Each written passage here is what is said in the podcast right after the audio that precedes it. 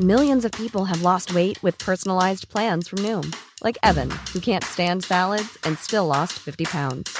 Salads, generally, for most people, are the easy button, right? For me, that wasn't an option. I never really was a salad guy. That's just not who I am. But Noom worked for me.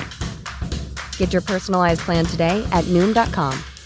Real Noom user compensated to provide their story. In four weeks, the typical Noom user can expect to lose one to two pounds per week. Individual results may vary. Bonjour à tous et bienvenue dans le Rendez-vous Jeu, l'émission bimensuelle où on vous résume toute l'actu du jeu vidéo et de l'industrie du gaming. C'est parti!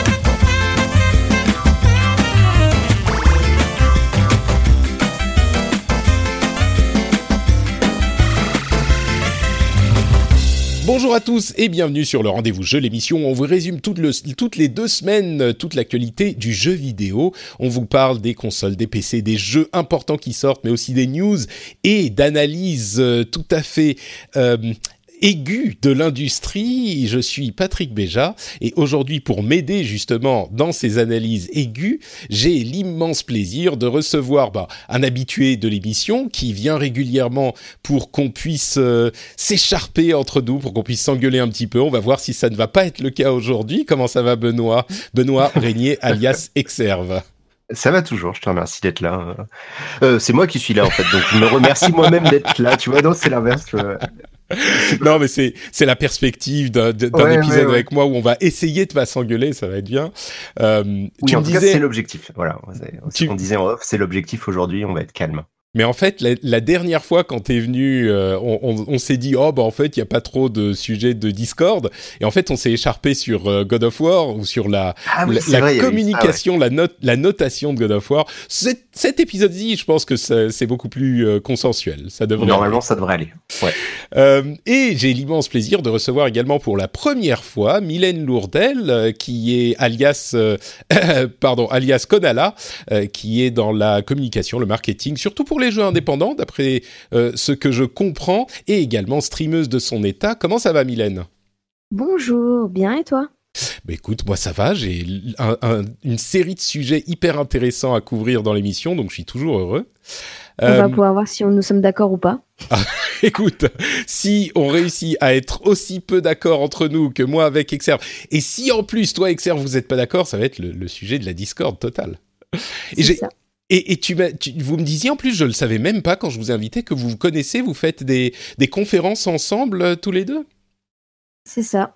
Bah, en, fait, euh, en fait, Mylène a bossé pour GOG avant, euh, justement sur la com de, de, la boutique, et elle m'avait, euh, je sais plus c'était quand, tu te souviens C'était quand C'était il y a deux ans, je crois. un an et demi, je pense, ouais, un an et demi, deux ans, ouais.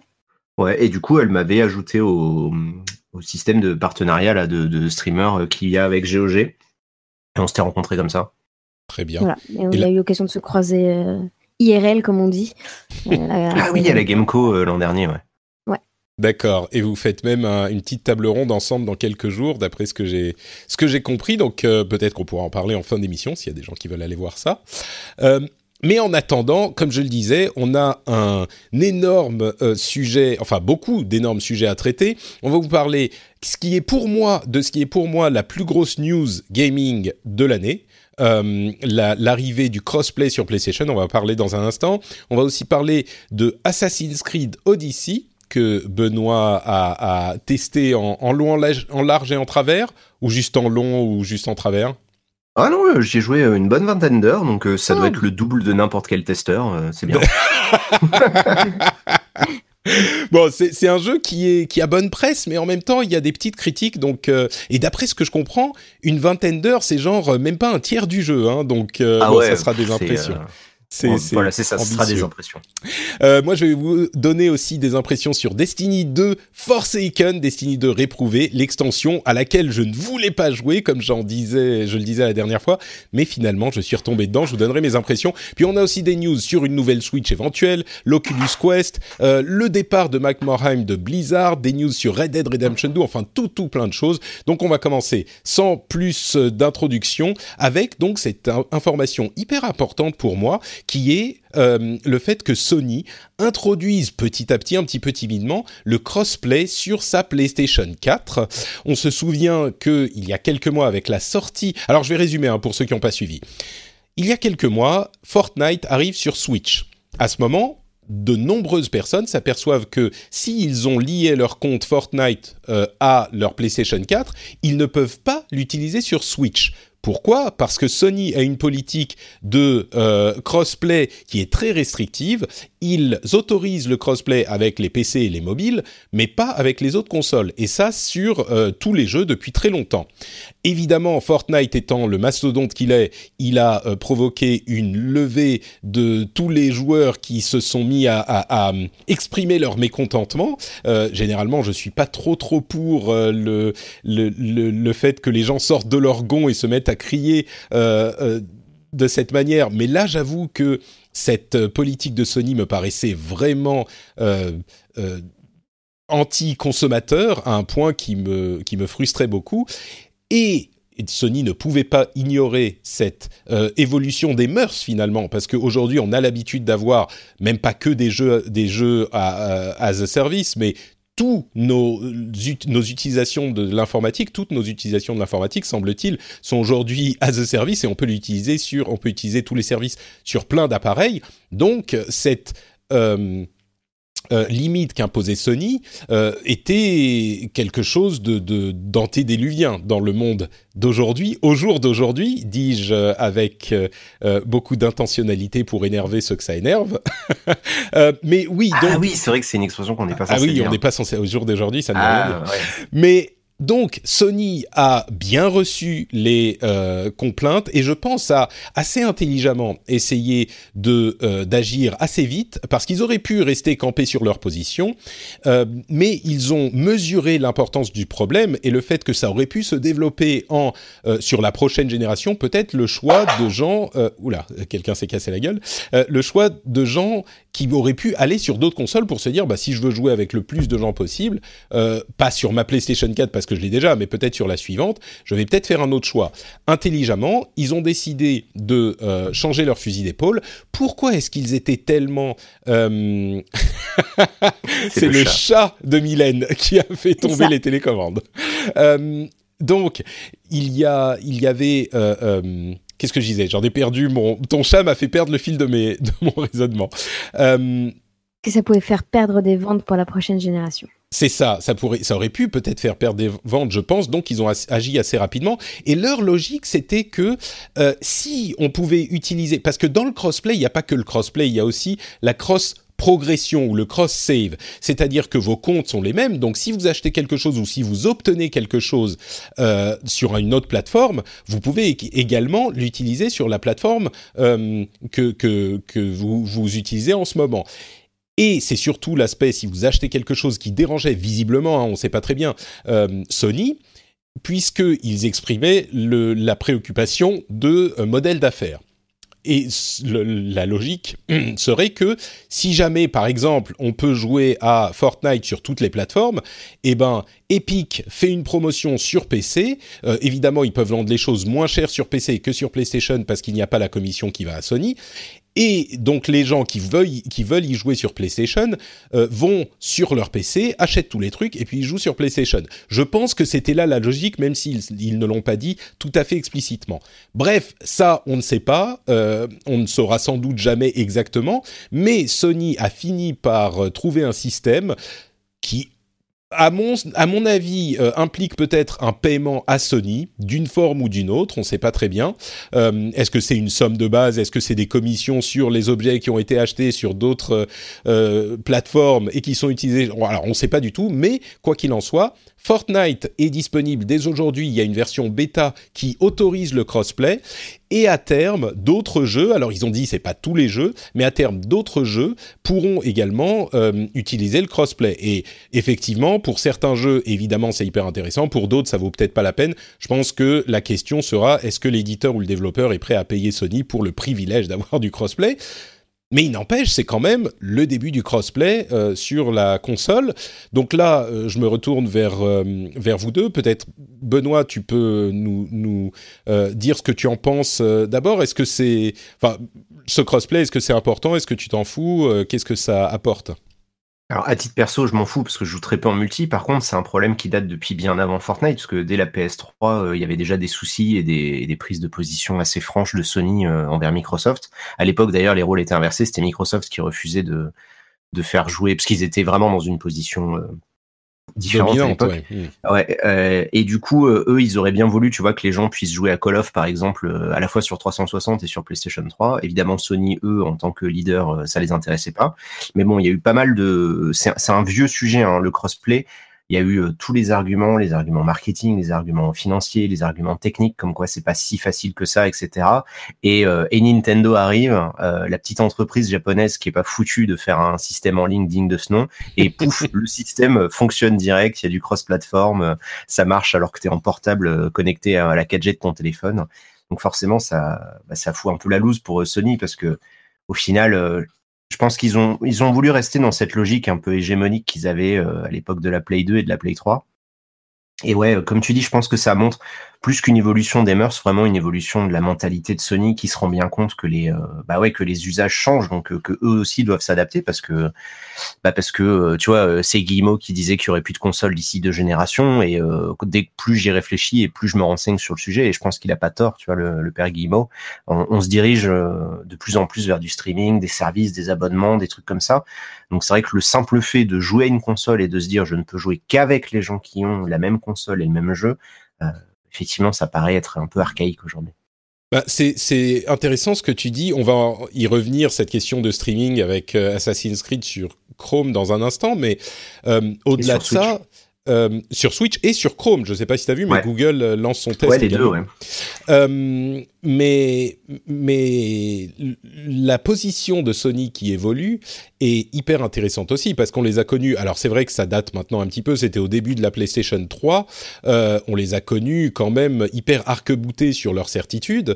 Et là, je me retourne vers Mylène. Du coup, au niveau communication et au niveau relation avec les joueurs, j'ai vraiment l'impression qu'on a affaire à un, Sony un petit peu différent, qui va aussi loin qu'ils peuvent aller, euh, mais quand même en, enfin, protégeant quand même leurs intérêts évidemment, mais quand même en essayant de donner ce qu'ils peuvent donner pour ne pas, enfin ce qu'il faut donner plutôt pour ne pas se, se faire, euh, se créer une très mauvaise image. Est-ce que c'était à ce point, est-ce que le risque était aussi grand que ça qu'ils ont, ils n'ont mis que quelques mois à, à modifier leurs euh, leur, euh, policies, leurs leur décisions, alors qu'ils semblaient tellement euh, certains il n'y a pas si longtemps Après, il faut déjà relativiser quelques mois dans notre époque, c'est beaucoup. Hmm. tout le monde n'a pas le luxe de pouvoir attendre quelques mois avant de réagir à une grosse, à une forte grogne des joueurs en fait. L'avantage de, de, Sony, c'est qu'ils ont quand même une grosse fanbase et la question, c'est combien n'aurait vraiment plus acheté de PlayStation 4 ou l'aurait boudé ou boudé la prochaine génération s'ils étaient parvenus dessus. Euh, après, effectivement, pour leur image, revenir dessus en partie, euh, c'était quelque chose d'assez nécessaire, sachant que c'est pas anodin de dire ça va pas être pour tous les jeux. Concrètement, les gens grognent essentiellement pour Fortnite, euh, ben, ils leur donnent bon ben on va le faire pour Fortnite. La question, c'est à quel point ils vont l'étendre. Est-ce qu'ils le font, ils vont l'assouplir pour quelques jeux pour éviter la grogne, ou est-ce que le but, c'est vraiment de l'étendre à pas mal de jeux? Ça, euh, l'avenir nous le dira, mais ça peut quand même aussi beaucoup euh, nous montrer l'intention de, Sony derrière. Est-ce que c'était vraiment faire taire la polémique en autorisant le jeu pour lequel c'était le plus gênant, ou alors euh, si c'est aussi une perspective long terme en se disant on en a besoin pour continuer à se développer? Moi, je, suis assez. Euh, pardon, vas-y. Ouais, vas-y, vas-y. Non, Benoît, non, je t'en prie. Donc, euh, Ouais, je disais, ouais, euh, moi je suis, je suis d'accord parce que du coup, ça, pour l'instant, c'est vraiment de la réaction, quoi. C'est genre Fortnite, c'est le phénomène, tout le monde y joue, les gamins ils y jouent, etc., etc. Vite, vite, faisons un truc qui permette de le faire parce que derrière, on sait très bien qu'il y a déjà des disparités sur plein d'autres sujets. Tu vois, par exemple, Fortnite. Alors je sais plus dans quel ordre c'est parce que j'y joue pas moi, mais je sais que par exemple sur la Switch, t'as pas besoin de payer l'abonnement pour y jouer en ligne.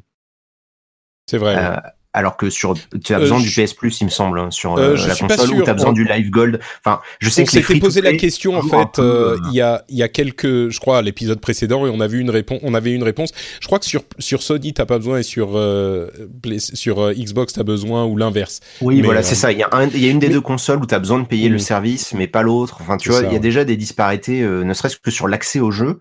Euh, et, et, là où je trouve que Fortnite c'est quand même un exemple qui est vachement euh, bah, vachement parlant, c'est que c'est un truc qui dépasse tellement les frontières habituelles du jeu vidéo tel qu'on le connaissait il y a quelques années. C'est devenu un truc tellement universel.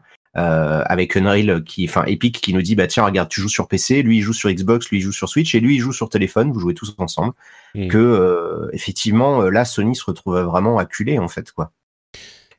Mais j'ai du mal à croire qu'ils vont, euh, euh, bah ils vont, ils sont, ils étaient dos au mur quoi. Ouais. Mais j'ai du mal à les imaginer se mettre à proposer ça pour tous les développeurs à l'avenir parce que, euh, comme tu le disais tout à l'heure, les deals pour les, les, contenus dématérialisés, les promos, les mises en avant, les exclusivités temporaires, moi je crois qu'ils font, énorme. Moi je crois qu'ils vont faire payer tout simplement. Ils vont faire payer et, et ils peuvent pas se permettre de ne faire ça que pour Fortnite.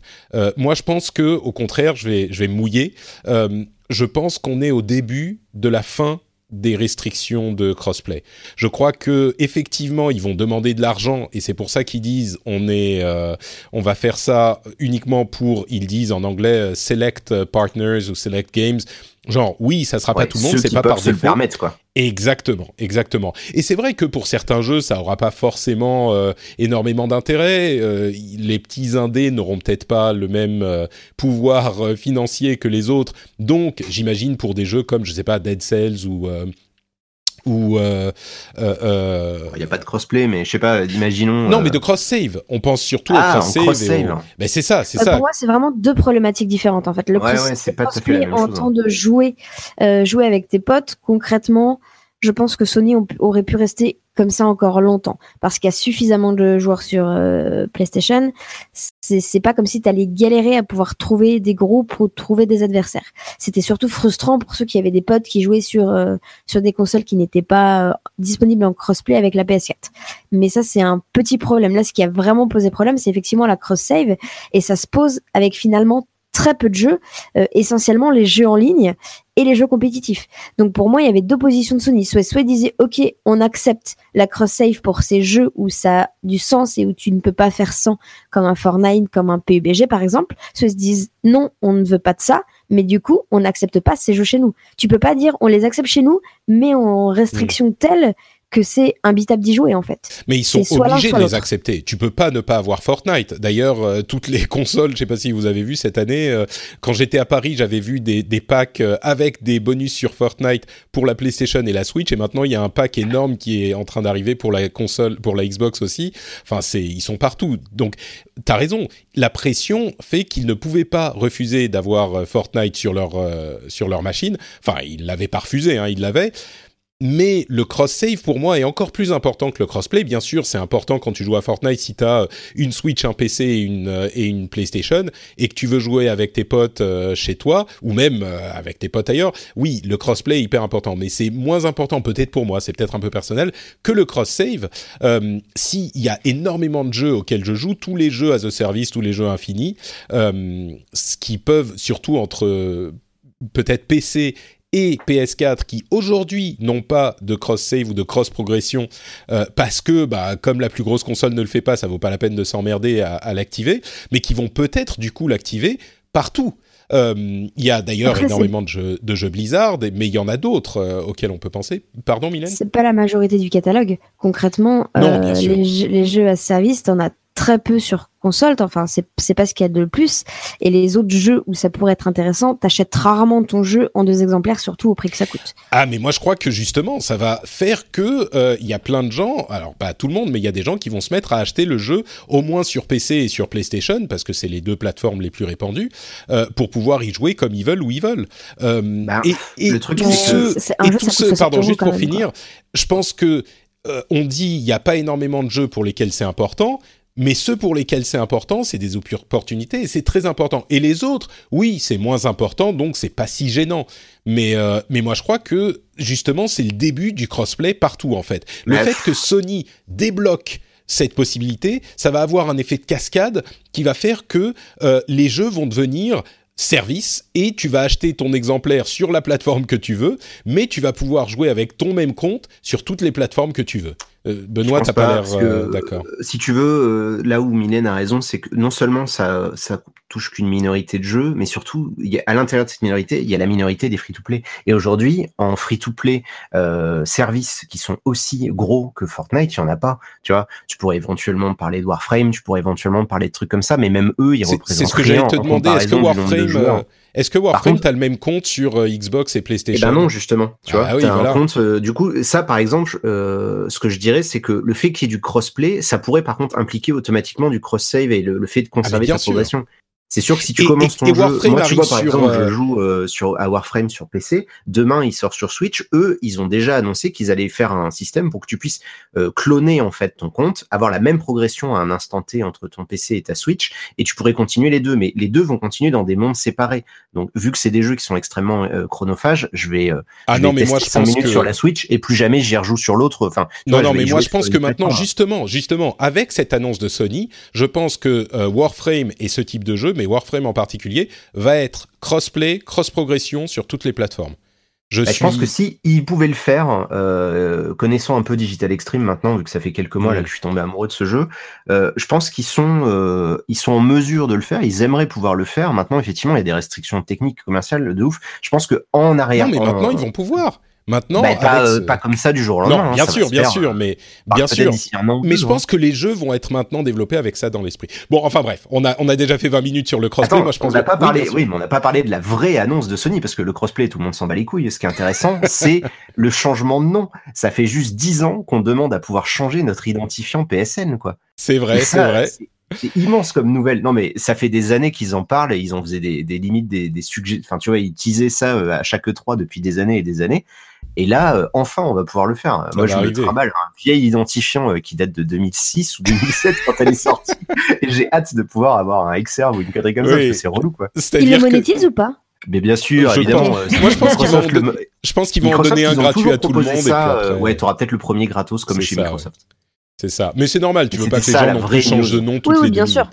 C'est juste que ça va, ça va leur rapporter un paquet de pognon, je pense. Bah, si le premier est gratuit, ça va. Si même le premier est payant, je pense que les gens vont grincer des dents. Mais euh, ouais, tout le monde sera content, t'inquiète. Et ouais, ouais, paiera quand même, quoi. Mais bien sûr. Hein. Oh, mais tout le monde va payer. Oui, moi, je, je paierai possiblement aussi. Mais, euh, mais c'est marrant parce que c'est Sean Layden qui en parlait au dernier PlayStation Experience l'année dernière. Tout le monde a fait cette blague, mais c'est marrant. Et, euh, et il a dit J'espère que l'année prochaine, vous n'aurez plus à me poser la question de savoir quand ça va arriver pour le prochain PlayStation Experience. Et bien sûr, ils ont annoncé que cette année, il n'y avait pas de PlayStation Experience.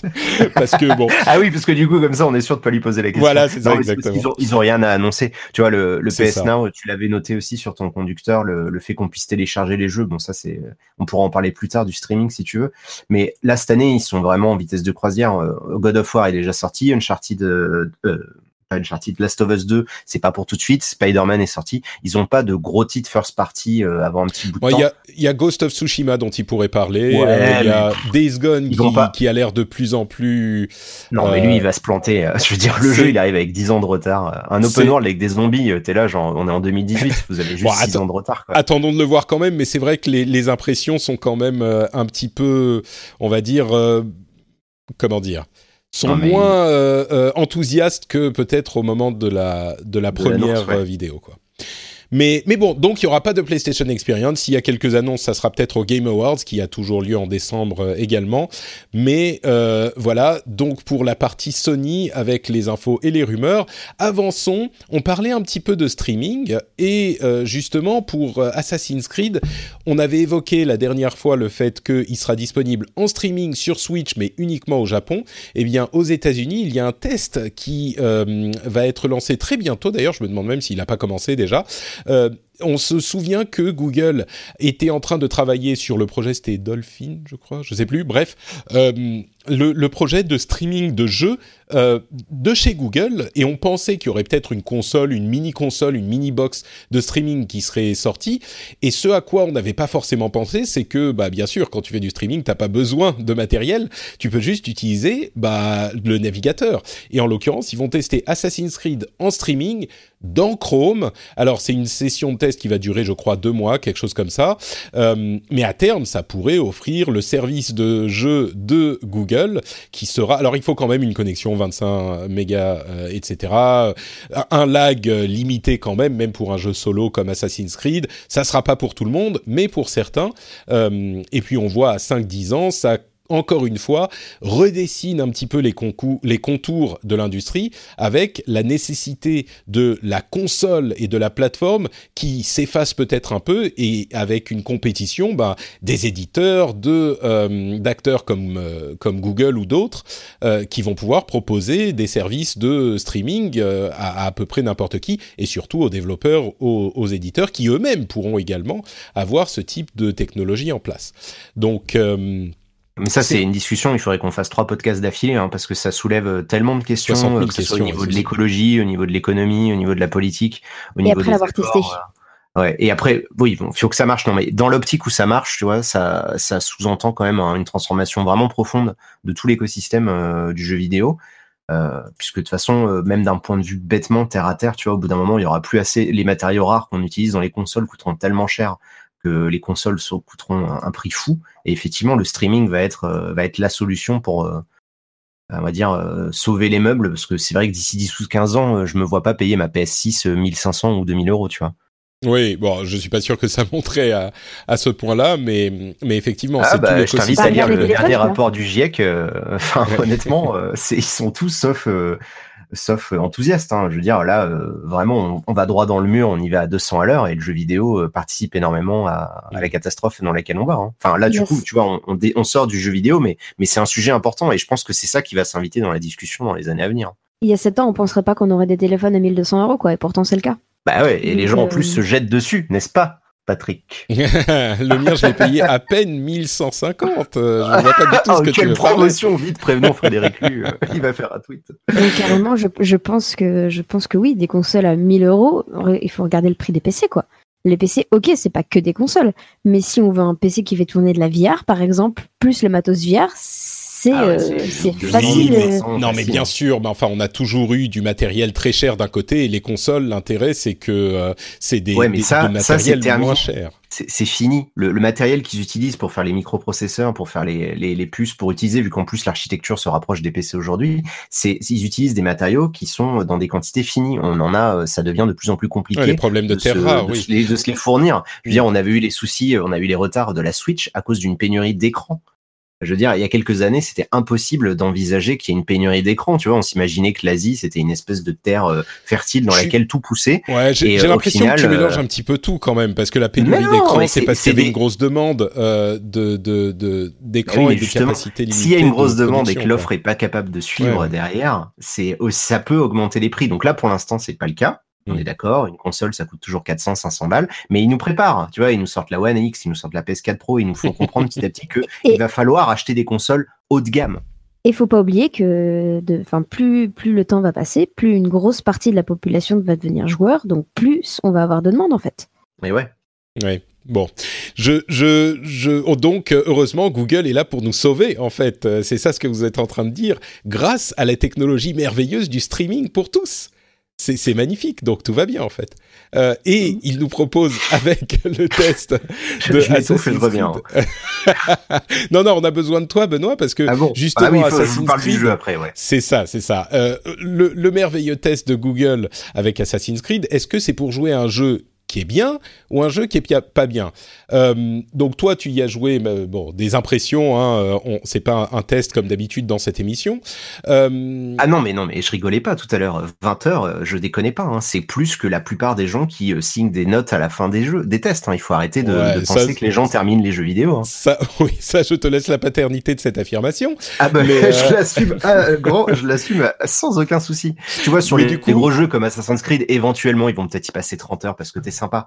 Mais, je veux dire, au bout de 20 heures, euh, bien sûr que je peux te faire un test complet du jeu, bien entendu. Il faut pas croire qu'il faut finir un jeu, surtout un jeu comme Assassin's Creed, euh, qui est un jeu service, donc qui est pensé euh, en, pour tenir sur la durée et pas du tout de manière compacte. Quoi. Bah, alors ça, ça serait une autre question intéressante aussi. Est-ce qu'on peut tester un jeu sans l'avoir fini?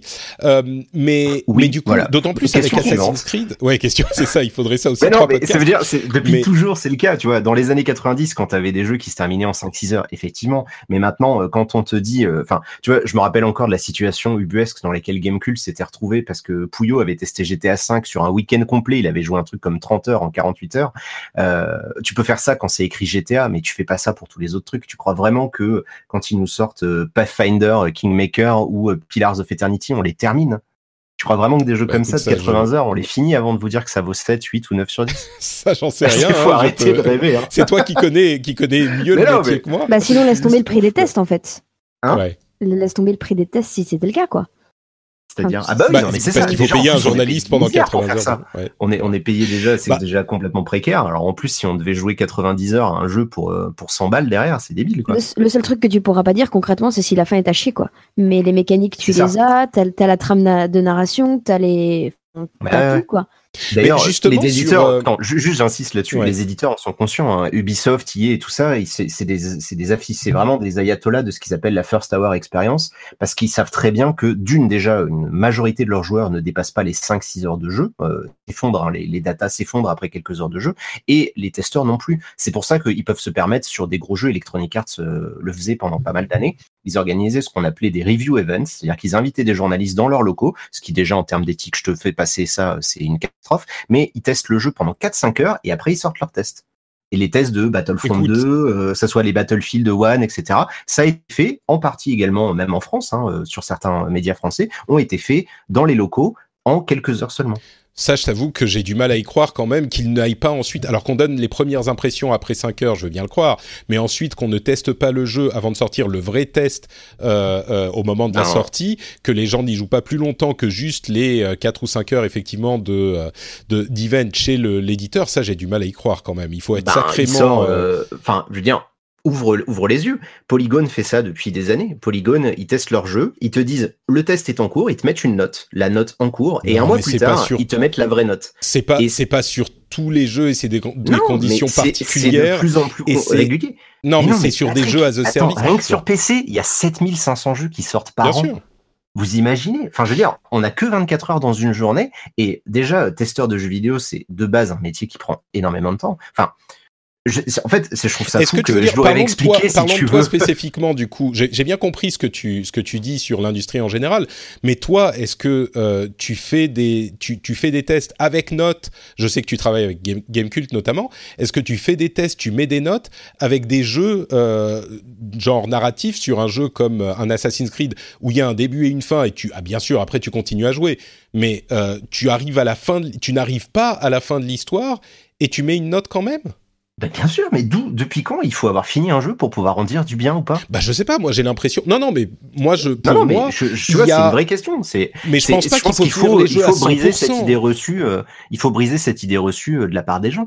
À aucun moment donné, tu veux dire, regarde, on va prendre un exemple qui va te parler. On va mm. prendre Diablo 3. Diablo 3, si les testeurs avaient pu y jouer des centaines et des centaines d'heures, jamais il aurait eu la critique qu'il a eu. Parce que le jeu, à l'époque de la version Vanilla, quand tu le terminais trois fois, il y avait le quatrième niveau de difficulté qui était infoutu, qui était injouable. C'était une horreur. Le jeu s'est cassé la gueule au niveau, il a eu une image, tous les soucis d'image qu'il a eu sont en partie à cause de ça et du lancement catastrophique. Et pourtant, le jeu a 91 ou 92 sur Metacritic. Pourquoi? Parce que les testeurs ne pouvaient pas jouer jusqu'à ce moment-là. Ils ont et en plus, mais je pense il n'y a même pas que le fait. En fait, regarde, c'est qu'il y a plein de paramètres. Il faudrait que un jeu de 80 heures, ça veut dire qu'il faut que tu l'obtiennes peut-être 100 ou 120 heures avant sa sortie ça veut dire leaks, ça veut dire envoyer des consoles des bugs, ça veut dire avoir la version Gold suffisamment disponible en avance. C'est pas le cas pour tous les jeux. Il y a pas beaucoup de jeux qui sont disponibles trois semaines avant qu'ils sortent. C'est très très rare. Spider-Man, tu vois, il y a une news comme quoi il était Gold un mois avant la sortie. Euh, c'est devenu euh, des licornes ces jeux-là qui sont finis avant de sortir. La plupart des jeux sont finis une semaine ou deux semaines après être sortis puisqu'il y a des patchs Day One, etc., etc.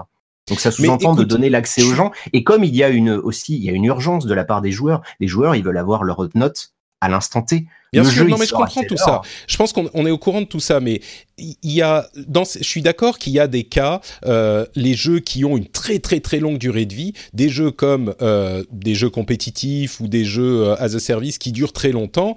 Euh, on parle de Diablo. Diablo, c'est un jeu, tu le finis et après le vrai jeu commence. Destiny, pareil. Mais il y a énormément de jeux aussi, et c'est de cela que je veux parler, où tu as euh, une, une, sorte de euh, euh, ligne de fin qui est relativement logique à placer, c'est-à-dire la fin de la campagne solo. Un jeu comme Assassin's Creed, tu as une campagne solo qui dure 20, 30, 40, 50, 60 heures, visiblement 70 heures dans le cas de ce dernier. Euh, un jeu comme GTA, t'as la campagne. Alors c'est peut-être artificiel, je suis d'accord, ça teste pas tout le jeu. Heures, non mais laisse, moi finir, laisse-moi finir. Ouais. donc je pense que le, le la règle entre guillemets artificielle et que moi d'ailleurs je j'essaye de suivre dans dans cette émission, c'est que si tu as fini entre guillemets la campagne solo quand il y a une campagne solo, je pense qu'on est légitime de dire tu as une bonne appréciation du produit et tu peux dire que tu fais un test de ce produit. Par contre, euh, si t'as pas fini la campagne solo, c'est un petit peu plus compliqué. C'est là que moi, encore une fois, de manière peut-être un petit peu subjective, euh, je mets la, la la, la règle. Pour toi, ça correspond pas. Jamais, mais c'est fini cette époque-là. Enfin, c'était les années 90. Effectivement, euh, oui, quand t'as Sonic ou Aladdin ou le Roi Lion, euh, c'est des jeux comme ça. Il y a Spider-Man, The Last of Us, Assassin's Creed, enfin, God of War. Spider-Man, au bout de deux heures, tu sais que c'est pas un bon jeu. T'as pas besoin d'aller jusqu'au bout pour savoir que le jeu il est raté. Enfin, non, mais c'est très important d'insister là-dessus. Il faut pas, il faut surtout pas croire que tu as une légitimité supplémentaire sous prétexte que tu as vu les crédits du jeu. Ça, c'est faux de le croire. Non, c'est pas une légitimité supplémentaire, c'est une meilleure appréciation, c'est une meilleure compréhension. de toute façon, les studios, ils abandonnent les jeux avant la fin. La fin des jeux sont souvent est bâclée parce qu'ils n'ont plus les moyens financiers et humains de pouvoir les terminer. La plupart des jeux, le contenu endgame est justement euh, bâclé parce qu'ils savent très bien que la plupart des gens ne pourront pas aller jusque-là. Bon, écoute, moi je suis pas du tout d'accord avec toi, mais, mais c'est pas la première fois. En fait, regarde, du coup, parlons d'Assassin's Creed. Non, non, mais il y a un truc qui est important, c'est que c'est pas l'histoire d'être d'accord ou pas. Je t'explique juste la réalité. Donc en fait, que tu sois pas d'accord avec la réalité, c'est ça te regarde. Mais maintenant, le monde du jeu vidéo et des tests de jeux vidéo, ça fonctionne comme ça. Bon, encore une fois, je te laisse la paternité. Ah, oui, mais on peut en prendre plein des exemples, les gars. Effectivement, il y a, y a non, plein d'exemples. Mass Effect 3 a eu des très bonnes notes et tous ceux qui sont arrivés à la fin ont dit putain, mais c'est de la merde. Et pourtant, il, il a eu des 18 sur 20, des 19 sur 20 sur des sites. Mais bien sûr, parce qu'ils pouvaient pas. C'est que ces gens-là sont pas arrivés à la fin, en fait. Mais c'est et c'est même pas de la malhonnêteté de la part des testeurs, c'est juste qu'on peut pas humainement. D'une déjà, on a des on a des contraintes, on a des contrats, on est censé travailler que 35 heures par semaine en France, même aux États-Unis, ils sont pas censés bosser des milliers d'heures par semaine.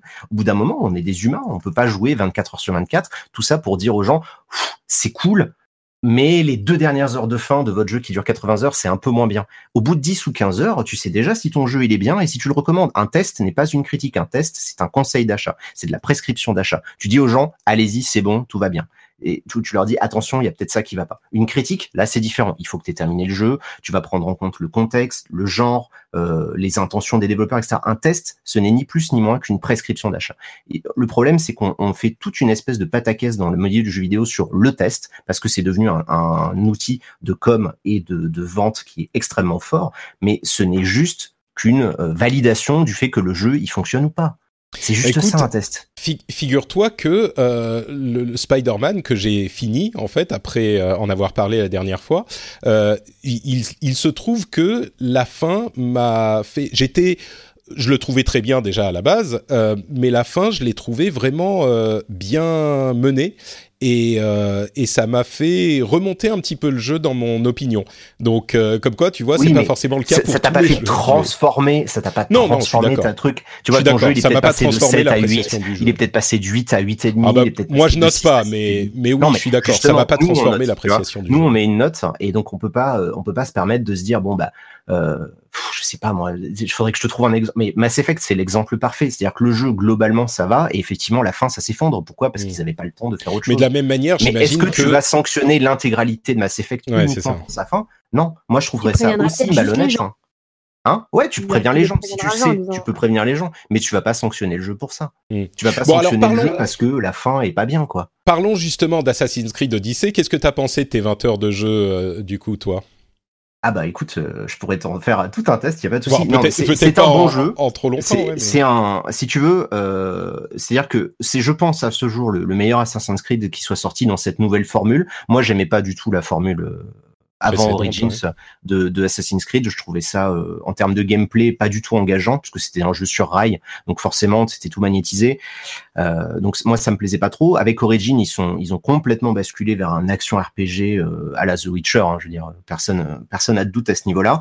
Ils ont repris grosso, grosso merdo toutes les ficelles de The Witcher 3 avec l'open world, la façon dont les quêtes fonctionnent, la façon dont les dialogues fonctionnent, la façon dont la progression fonctionne, ce genre de choses.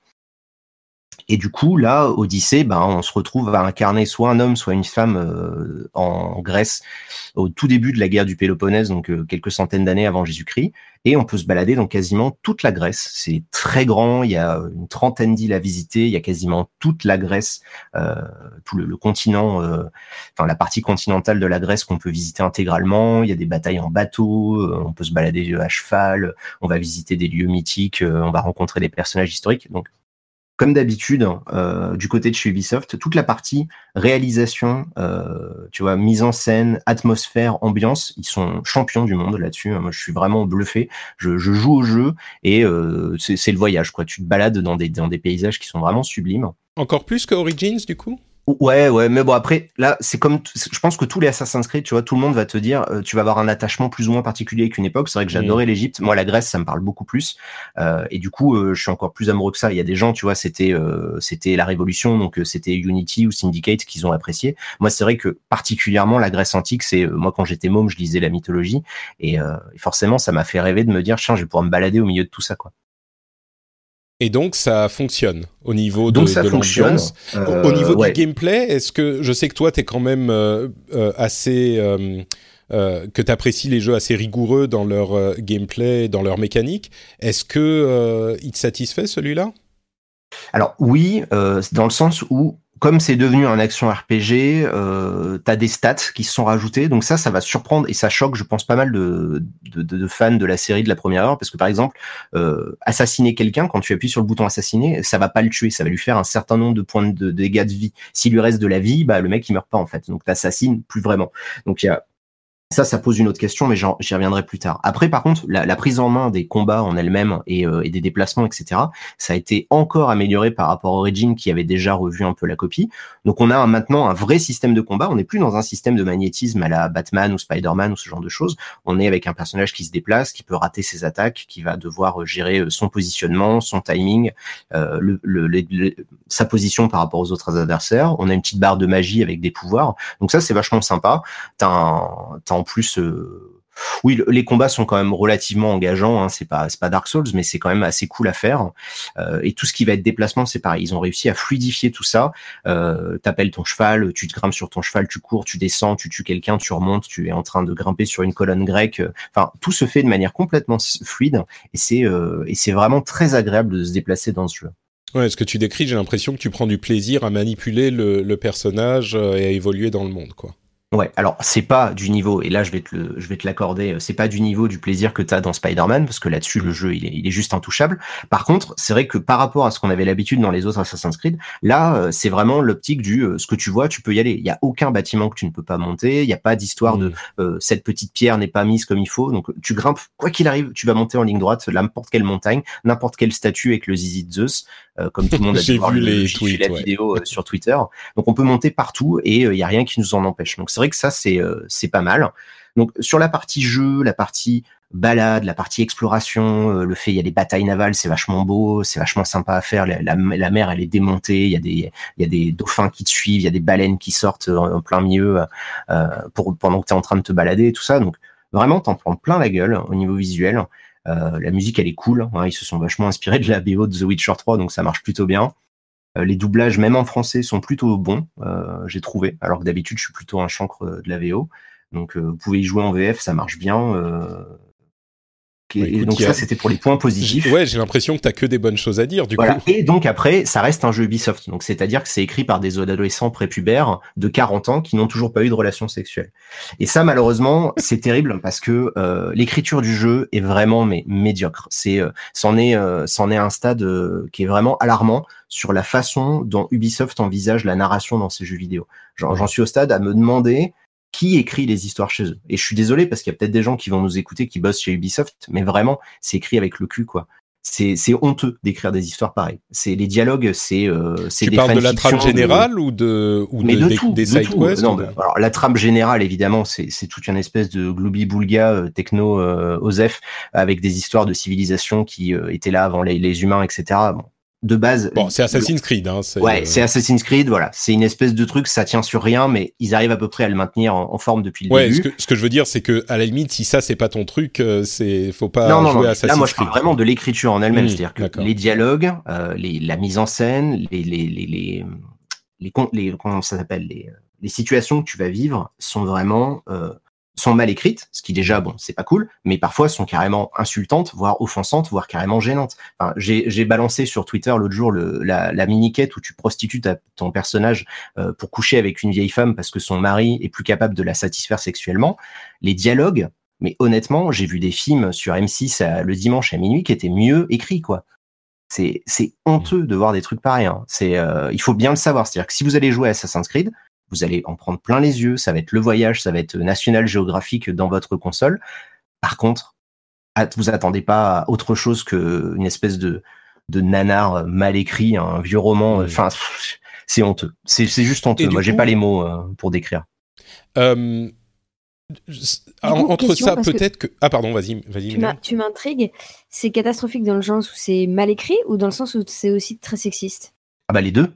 Les deux du coup, parce qu'ils étaient tout fiers de nous dire, regardez, vous allez pouvoir jouer une femme, euh, mais les situations, elles sont, euh, elles sont horribles, parce que du coup, j'imagine qu'ils doivent, comme, comme souvent, se cacher derrière l'excuse de la euh, justesse historique, euh, pour dire que dès que tu vas croiser une nana, elles sont toujours dans des situations de soumission, elles sont toujours dans des situations euh, complètement improbables, où, euh, où tu vas avoir... donc là, tu vois, c'est c'est la quête où, tu vois, c'est genre une quête où tu te sens qu'ils essayent d'être un peu progressistes, où c'est la vieille femme qui te qui t'aborde comme ça au détour d'une rue et qui te dit, une prêtresse m'a expliqué que pour garder la jeunesse, il fallait que, que je continue à avoir des rapports sexuels tout le temps, et je te, je te fais les dialogues quasiment verbatim. hein. C'est presque ça qui est dit, et elle nous dit, il me faut un scrotum de taureau et, et, et des couilles de, lion euh, pour pouvoir euh, me faire un produit euh, qui va rendre la vigueur à mon mari un peu vieux, tu vois. Et, donc toi, tu vas chercher ça, tu reviens, là, tu as le choix, parce qu'il y a des choix de dialogue. Il n'y a pas vraiment de conséquences, mais il y a des choix de dialogue où tu peux, en gros, juste demander ton argent et te barrer et laisser le petit vieux qui a l'air complètement terrifié à l'idée de devoir coucher avec sa femme. Euh, ou tu peux te proposer de le remplacer. Et dans ce cas-là, tu as une espèce de petite image où tu vas euh, voir, euh, tu sais, euh, avec des petites, euh, des petits fondus, euh, la journée qui va passer, tu sais, avec le soleil qui va se coucher, avec le petit vieux qui attend comme ça, comme un con dans sa maison. Et le lendemain, tu vois Cassandra qui sort, genre ah bah voilà, euh, bon bah elle devrait pas te faire chier pendant une journée maintenant. Tu vois?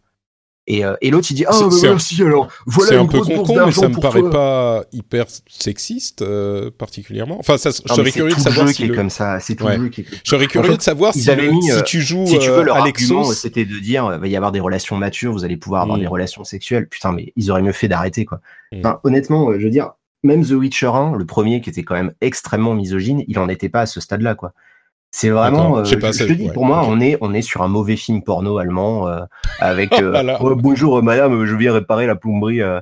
C'est que Ouais, ça. et, de, quoi. et- et de cette manière, peuvent, ils- enfin, c'est c'est ça qu'ils ont mis quand ils disaient ah c'est un jeu mature et on a des relations. Ouais, et du coup, c'est dommage parce que ça te sort complètement de l'univers. Mm. Tu vas avoir des passages qui sont, et c'est pareil. euh, Je veux dire, ça c'est la partie un peu euh, qui est vraiment choquante. Mais même quand ils essayent, tu vois, tu vas, tu vas croiser des types comme Socrate, tu vas croiser, euh, tu vas croiser des philosophes ou des historiens. Ils- pff, les mecs, ils ont des dialogues qui sont dignes de plus belle la vie, quoi. Donc, euh, c'est des philosophes Ah, du dimanche. C'est honteux Ouais. de lire des trucs pareils. Bah, Ils ça- auraient mieux fait en fait de pas les faire intervenir, de d'inventer des personnages fictifs. Mais ça, ça a de- toujours été le cas dans Assassin's Creed. Euh, Tu, tu, tu, je me souviens Ouais, mais moi, de j'ai pas trop joué. Léonard donc je te donne, je te donne mon avis sur Odyssey. Ouais, hein. Ouais. Je comprends. Mais, mais ça, je crois que ça choquera pas trop les fans de la série. Ça a toujours été Ah bah non, hyper à non, la mais- truelle. euh, et on met tous les personnages historiques qu'on peut et c'est complètement ridicule. si on part comme ça, rien ne va dans- les choquer, les fans. Non, hein, non. c'est pas le problème. hein. Ouais, ouais, non, mais je suis d'accord, je comprends, je comprends. Euh, j'ai j'ai une autre question du coup. Euh, j'ai beaucoup entendu que, pour en revenir à la question de la durée euh, de, du- jeu, euh, qui est, selon euh, les retours que j'ai eus, de 70 ou 75 heures pour la campagne solo, du coup, je me demande, est-ce qu'il y a quand même du remplissage ou est-ce que c'est... ah, Non, non, c'est est-ce qu'il y en a pas? Ah, d'accord, ok, ouais. Mais tout est du remplissage. C'est, ils savent pas faire des open world Ubisoft. Ils ont jamais su le faire et j'ai pas l'impression qu'ils soient en train de l'apprendre. Je veux dire, tous leurs jeux open world, que ce soit les Far Cry ou quoi, c'est du remplissage. C'est, euh, tu vas avoir quatre, cinq situations qui vont être mélangées entre elles et tu vas toujours avoir les mêmes choses. Tu vas avoir le fort à attaquer, tu vas avoir le village à sauver, tu vas avoir l'attaque de bandits. il va falloir sauver les, les gentils civils qui passaient par là. Mais sur la trame narrative, c'est c'est pas un truc qui est engageant justement où il y a une histoire qui est passionnante à suivre ou tu vois c'est bah, possible aussi quand même. C'est en fait ça va ça va dépendre. Moi personnellement ça ça marche dans le sens où il me lâche la grappe parce que vu comme c'est mal écrit, si en plus il me foutait ça en pleine tronche et que j'avais pas le choix que de la supporter, je pense que ça m'aurait repoussé. En fait le jeu à un moment donné il te dit ah voilà les, les Illuminati qui dirigent le monde dans l'ombre, euh, c'est exactement ça. Hein voilà les mégences Illuminati avec leur pyramide. Et euh, voilà tous ceux qui y sont. Et tu as une carte avec le, une espèce de schéma avec tous les gens que tu dois aller assassiner et tu dois enquêter sur ces gens-là pour tous les tuer et remonter jusqu'à la source euh, avec le grand méchant euh, du, de ce culte secret à assassiner. Et j'imagine que l'histoire s'arrêtera pas trop longtemps après ça. D'accord. Mais et du coup, tu es relativement libre. C'est-à-dire que c'est à toi d'aller d'aller enquêter. Tu as évidemment une espèce de, de, limitation par le fait que les niveaux dans le jeu sont extrêmement euh, restrictifs. C'est-à-dire que si toi tu es niveau 10, tu tombes sur un ennemi niveau 11, il y a de grandes chances que tu puisses pas le tuer. C'est euh, c'en est à ce stade-là euh, que je trouve personnellement assez dommage. Je pense qu'ils vont ça à mon avis, ils vont être un peu plus laxistes dans les semaines qui viennent parce qu'il y a pas mal de retours justement sur ce sujet. Et puis surtout comme mais pour les comprendre, ils voulaient que ce jeu il tienne sur des mois parce qu'ils ont déjà annoncé des DLC pour l'année prochaine, etc., etc. Bon, donc dans l'ensemble, euh, tu as été plutôt positif au début, plutôt négatif sur la deuxième moitié. Euh... Non, non, non, non, non, non, c'est hein pas ça. C'est-à-dire que dès le début, je trouvais que c'était mal écrit, mais j'y joue quand même parce que c'est quand même une bonne balade, une bonne expérience, tu vois. Hmm. D'accord. Euh, c'est ce que je te disais quand je disais que c'était nuancé. Il y a des choses qui sont très bien, il y a des choses qui sont bah, complètement horribles. C'est ce que je disais, oui. Il y a, il y a euh, des, aspects positifs, des aspects négatifs, mais dans l'ensemble, c'est une expérience qui n'est pas désagréable. Mm. Après, si vous aimez les jeux narratifs, faut pas jouer à Assassin's Creed. Ah, mais non, mais ça, c'est de toute mm. façon, il fallait pas dès le début. Hein. Voilà, vous avez, vous avez eu un problème, on vous a mal conseillé. Mais euh, par contre, je vais pas le finir, on va pas se mentir, tu vois. Ouais. Par contre, je peux te dire qu'effectivement, ça vaut 7, 7, 7,5 sur 10, il n'y a pas de problème. Mm. Mais euh, jamais je vais le finir. D'accord. je, suis pas fou. Il y a des gens qui aujourd'hui euh, ils ont pas pu commencer Odyssey parce qu'ils sont toujours en train de jouer Origins. Et c'est pas des testeurs, c'est pas des professionnels, c'est juste des joueurs. Mais même eux, ils ont pas le temps. C'est des mm. jeux qui sont beaucoup trop longs aujourd'hui. Là, c'est trop. Pour, pourtant, on entend souvent euh, certains joueurs qui disent que les jeux sont pas assez longs aujourd'hui, mais bon, c'est sûr qu'il y a différents types de joueurs. Bah, ils ont qu'à se mettre dans Destiny et puis euh, voilà, c'est fini. ou Warframe. Oui, Warframe, c'est pareil. Euh, bah justement, alors juste quelques mots. Je, parlais de Spider-Man euh, tout à l'heure. Euh, je vais juste ajouter quelques mots pour préciser. Effectivement, moi le jeu m'avait beaucoup plu quand j'ai commencé à y jouer il y a quelques bah, à sa sortie. C'est vraiment le jeu, sans doute le meilleur jeu Spider-Man qui soit sorti. Je disais que il était un petit peu décevant par certains aspects, notamment je sais plus où j'en étais exactement, mais je, trouve que le jeu d'acteur, la narration et l'écriture sont au final très bonnes. Et après l'avoir fini, j'en ai une meilleure opinion euh, que quand j'en avais parlé la dernière fois encore. Euh, je trouve qu'il est. Euh, alors, il y a certains moments où ça se casse un petit peu la gueule. Euh, il y a certains aspects du jeu effectivement qui auraient pu être meilleurs, mais dans l'ensemble, j'en ai euh, une, une meilleure opinion après l'avoir fini que quand j'en étais au milieu. Donc, il y a certains trucs qui m'ont vraiment plu.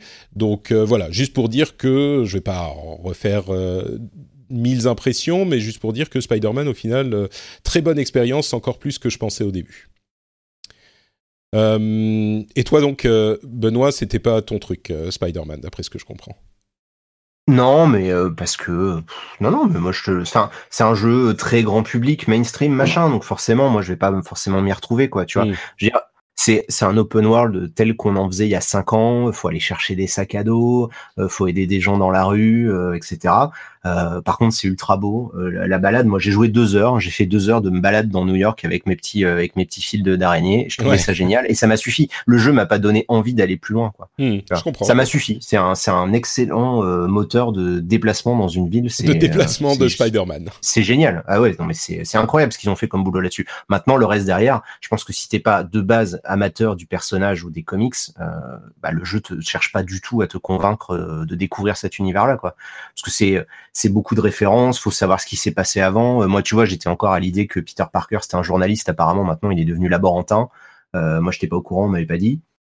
Et du coup, euh, et, du coup, c'est des gens sur le chat qui m'ont dit ah oui, mais alors en fait, il s'est passé ci, il s'est passé mi, etc.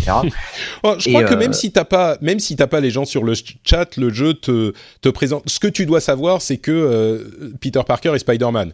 Le reste, bon, tu le tu le comprends. À la limite, le fait qu'il soit laborantin, c'est pas si important que sa relation avec Otto Octavius qui euh, évolue au cours du jeu. C'est ça. Un truc qui m'avait gêné, dont je me mm. souviens parce que j'ai pas joué longtemps, donc c'est vraiment là pour le coup des vraies impressions. J'y ai joué que deux heures, mais c'était que le l'alternance des phases de gameplay était vraiment mal amenée. C'est-à-dire que d'un coup, tu es ultra libre et d'un coup, tu dois traîner une espèce de char d'assaut et euh, pour une raison X ou Y, tu dois résoudre des puzzles euh, qu'on te demanderait de faire dans le Mickey Parade spécialité, tu vois. Et t'es là genre mais c'est quoi le rapport? Enfin, je voyais pas du tout le délire de pourquoi ils nous imposaient des phases de gameplay comme ça. De science, je me souviens d'une phase aussi d'expérience scientifique. Euh, mm. Ouais, il y avait aussi un truc d'infiltration dans un musée euh, et pareil, c'était assez mal amené, euh, c'était assez mal fait. Et ça, ça c'est un peu symptomatique de ces gros jeux comme ça qui demandent tellement de gens que les différentes phases de gameplay vont pas entre elles. tu vois, du coup, tu as des très bonnes phases de gameplay, les déplacements, les combats, les combats étaient super, super, super bien mis en scène, la chorégraphie c'était ouf et tout. Mais c'est vrai que tout le monde s'accorde à dire que sur l'infiltration, en tout cas, euh, c'est un des points faibles du jeu. Ça, c'est je suis assez d'accord. Bon, bref, donc Spider-Man, euh, quand même une bonne expérience pour moi, euh, quoi qu'il arrive. Et puis, je vais parler de Destiny 2. Je vais essayer de pas passer deux heures dessus non plus parce qu'on a déjà fait très long. Euh, mais Destiny 2, pour ceux qui s'en souviennent, j'avais adoré le 1 malgré ses très nombreux défauts. le 2, quand il est sorti, j'avais joué, bah justement, ça, ça, évoque complètement ce que disait Benoît. Les 80 premières heures étaient super, et puis il y avait des gros défauts de conception du, euh, du endgame qui faisait que au final, en fait, leur, leur euh, péché, c'était qu'ils avaient décidé de transformer le endgame de Destiny en euh, un jeu où on pouvait progresser pendant 4 heures par semaine, et puis après on pouvait poser la manette et aller faire autre chose de sa vie. C'était vraiment une intention de design à la base, et le problème c'est que, euh, enfin j'imagine que l'idée c'était d'attirer des gens un petit peu moins euh, core gamer, un petit peu plus casual, qui se disent bon ben on peut suivre le rythme même si on ne joue que 4 heures par semaine. Le problème c'est que euh, les gens qui adoraient Destiny c'était des gens qui voulaient jouer beaucoup plus longtemps que ça, et donc ils se sont retrouvés extrêmement frustrés de ne pas avoir de progression dans le jeu parce qu'ils faisaient leurs 4 heures au moment du reset de la semaine et puis ils étaient, euh, avaient plus rien à faire. Donc ça, c'était le problème de Destiny 2 au moment où il est sorti l'année dernière. Les euh, mini DLC de l'année sont sortis, n'ont pas vraiment vraiment arrangé le problème, et est arrivée la grosse extension Destiny euh, Forsaken, Destiny 2 Forsaken, qui, d'après tout ce que j'entendais, c'est pour ça que j'ai fini par l'acheter au prix de l'extension seule, donc j'ai eu les mini extensions l'année dernière gratuitement, très important pour moi parce que je voulais pas les payer pour ne pas y jouer, ce qui m'aurait paru euh, complètement euh, euh, une sorte, qui aurait été une sorte d'arnaque totale. Au final, je les ai eu gratuitement, donc ça va. Mais je suis content de l'avoir fait parce que ce que disaient tous les retours que j'en entendais était que, bah vraiment, le jeu est arrivé à un stade de maturité où ils ont finalement trouvé le bon équilibre entre les nouveaux systèmes de Destiny 2 et l'attrait de Destiny 1, qui incluait une progression longue, bien sûr, et euh, tout un tas de choses relatives aux, secrets en jeu que la communauté, la communauté euh, se réunit pour euh, découvrir et pour rechercher. Il y a vraiment une vraie vie de la communauté autour de ce jeu. Et au final, le jeu, pour pas la faire pendant 40 heures, le jeu est vraiment très bon. si vous avez aimé Destiny 1 et que vous pensiez que Destiny 2 n'était plus, ne valait pas vraiment la peine, moi je recommande pour le coup Destiny 2, voire même et là ça va intéresser les gens qui sont euh, pas forcément fans du jeu, vous vous souviendrez que j'ai toujours été très critique de l'aspect solo euh, du jeu, que ça soit pour la campagne de Destiny 1 qui était de, l'accord de tous euh, lamentable, et la campagne de Destiny 2 que certains, dont certains disaient ah ouais mais là ça y est c'est sympa c'est une vraie campagne solo, que moi je pourrais dire les mêmes choses sur cette campagne de Destiny 2 que, que Benoît disait sur euh, l'écriture de Assassin's Creed. c'est vraiment ça c'est les, les gros jeux triple A ils prennent aucun risque. Alors justement, alors, j'irai pas jusqu'à dire que là, avec Destiny 2 Forsaken, ils prennent des risques, mais par contre, la campagne, Cool fact a crocodile can't stick out its tongue. Also, you can get health insurance for a month or just under a year in some states. United Healthcare short term insurance plans, underwritten by Golden Rule Insurance Company, offer flexible, budget friendly coverage for you. Learn more at uh1.com. Introducing Wondersuite from Bluehost.com. Website creation is hard, but now with Bluehost, you can answer a few simple questions about your business and get a unique WordPress website or store right away. From there, you can customize your design, colors, and content. And Bluehost automatically helps you get found in search engines like Google and Bing. From step-by-step guidance to suggested plugins, Bluehost makes WordPress wonderful for everyone. Go to bluehost.com/wondersuite. Attendez pas du tout, du tout. Surtout que j'ai fait les deux campagnes des mini DLC l'année dernière et qu'ils étaient complètement euh, au niveau, euh, au pire niveau de Destiny, eh bien cette campagne de l'extension, franchement, elle est pas mal du tout. Alors ça reste un, FPS euh, auquel, pour lequel la campagne n'est pas la chose la plus importante, mais la campagne est sympa, elle est bien écrite, elle est assez longue et surtout, un truc hyper important, c'est que elle euh, fait des zigzags entre des aspects euh, solo moyennement, relativement narratifs, euh, et des aspects multi du jeu.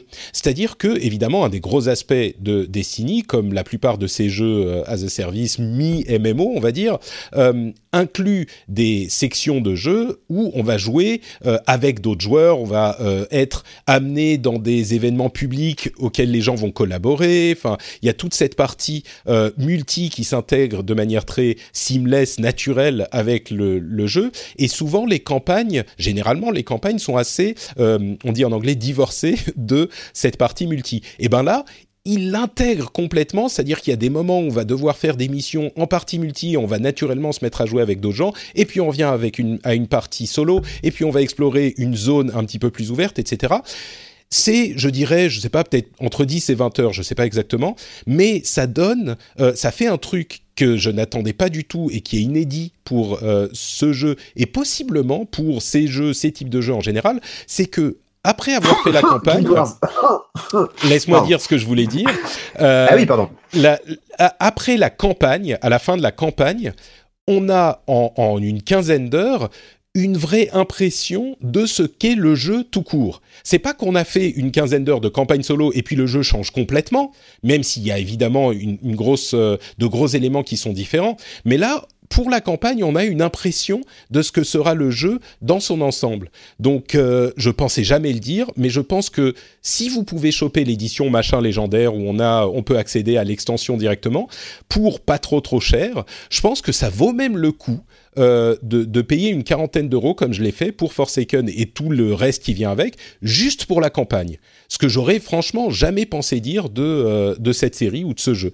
Elle est pas mal du tout. Et moi, après, j'ai joué pendant euh, des dizaines d'heures en plus et la, la progression, je confirme qu'elle est très bonne. Il y a 60 000 trucs. En fait, le, le jeu, c'est une série de listes de choses à faire, une, to-do list en fait. Il y en a genre cinq types de to-do list qui s'empilent les unes sur les autres et tous les items de ces to-do list, c'est euh, aller tirer sur des trucs euh, dans, dans, le jeu.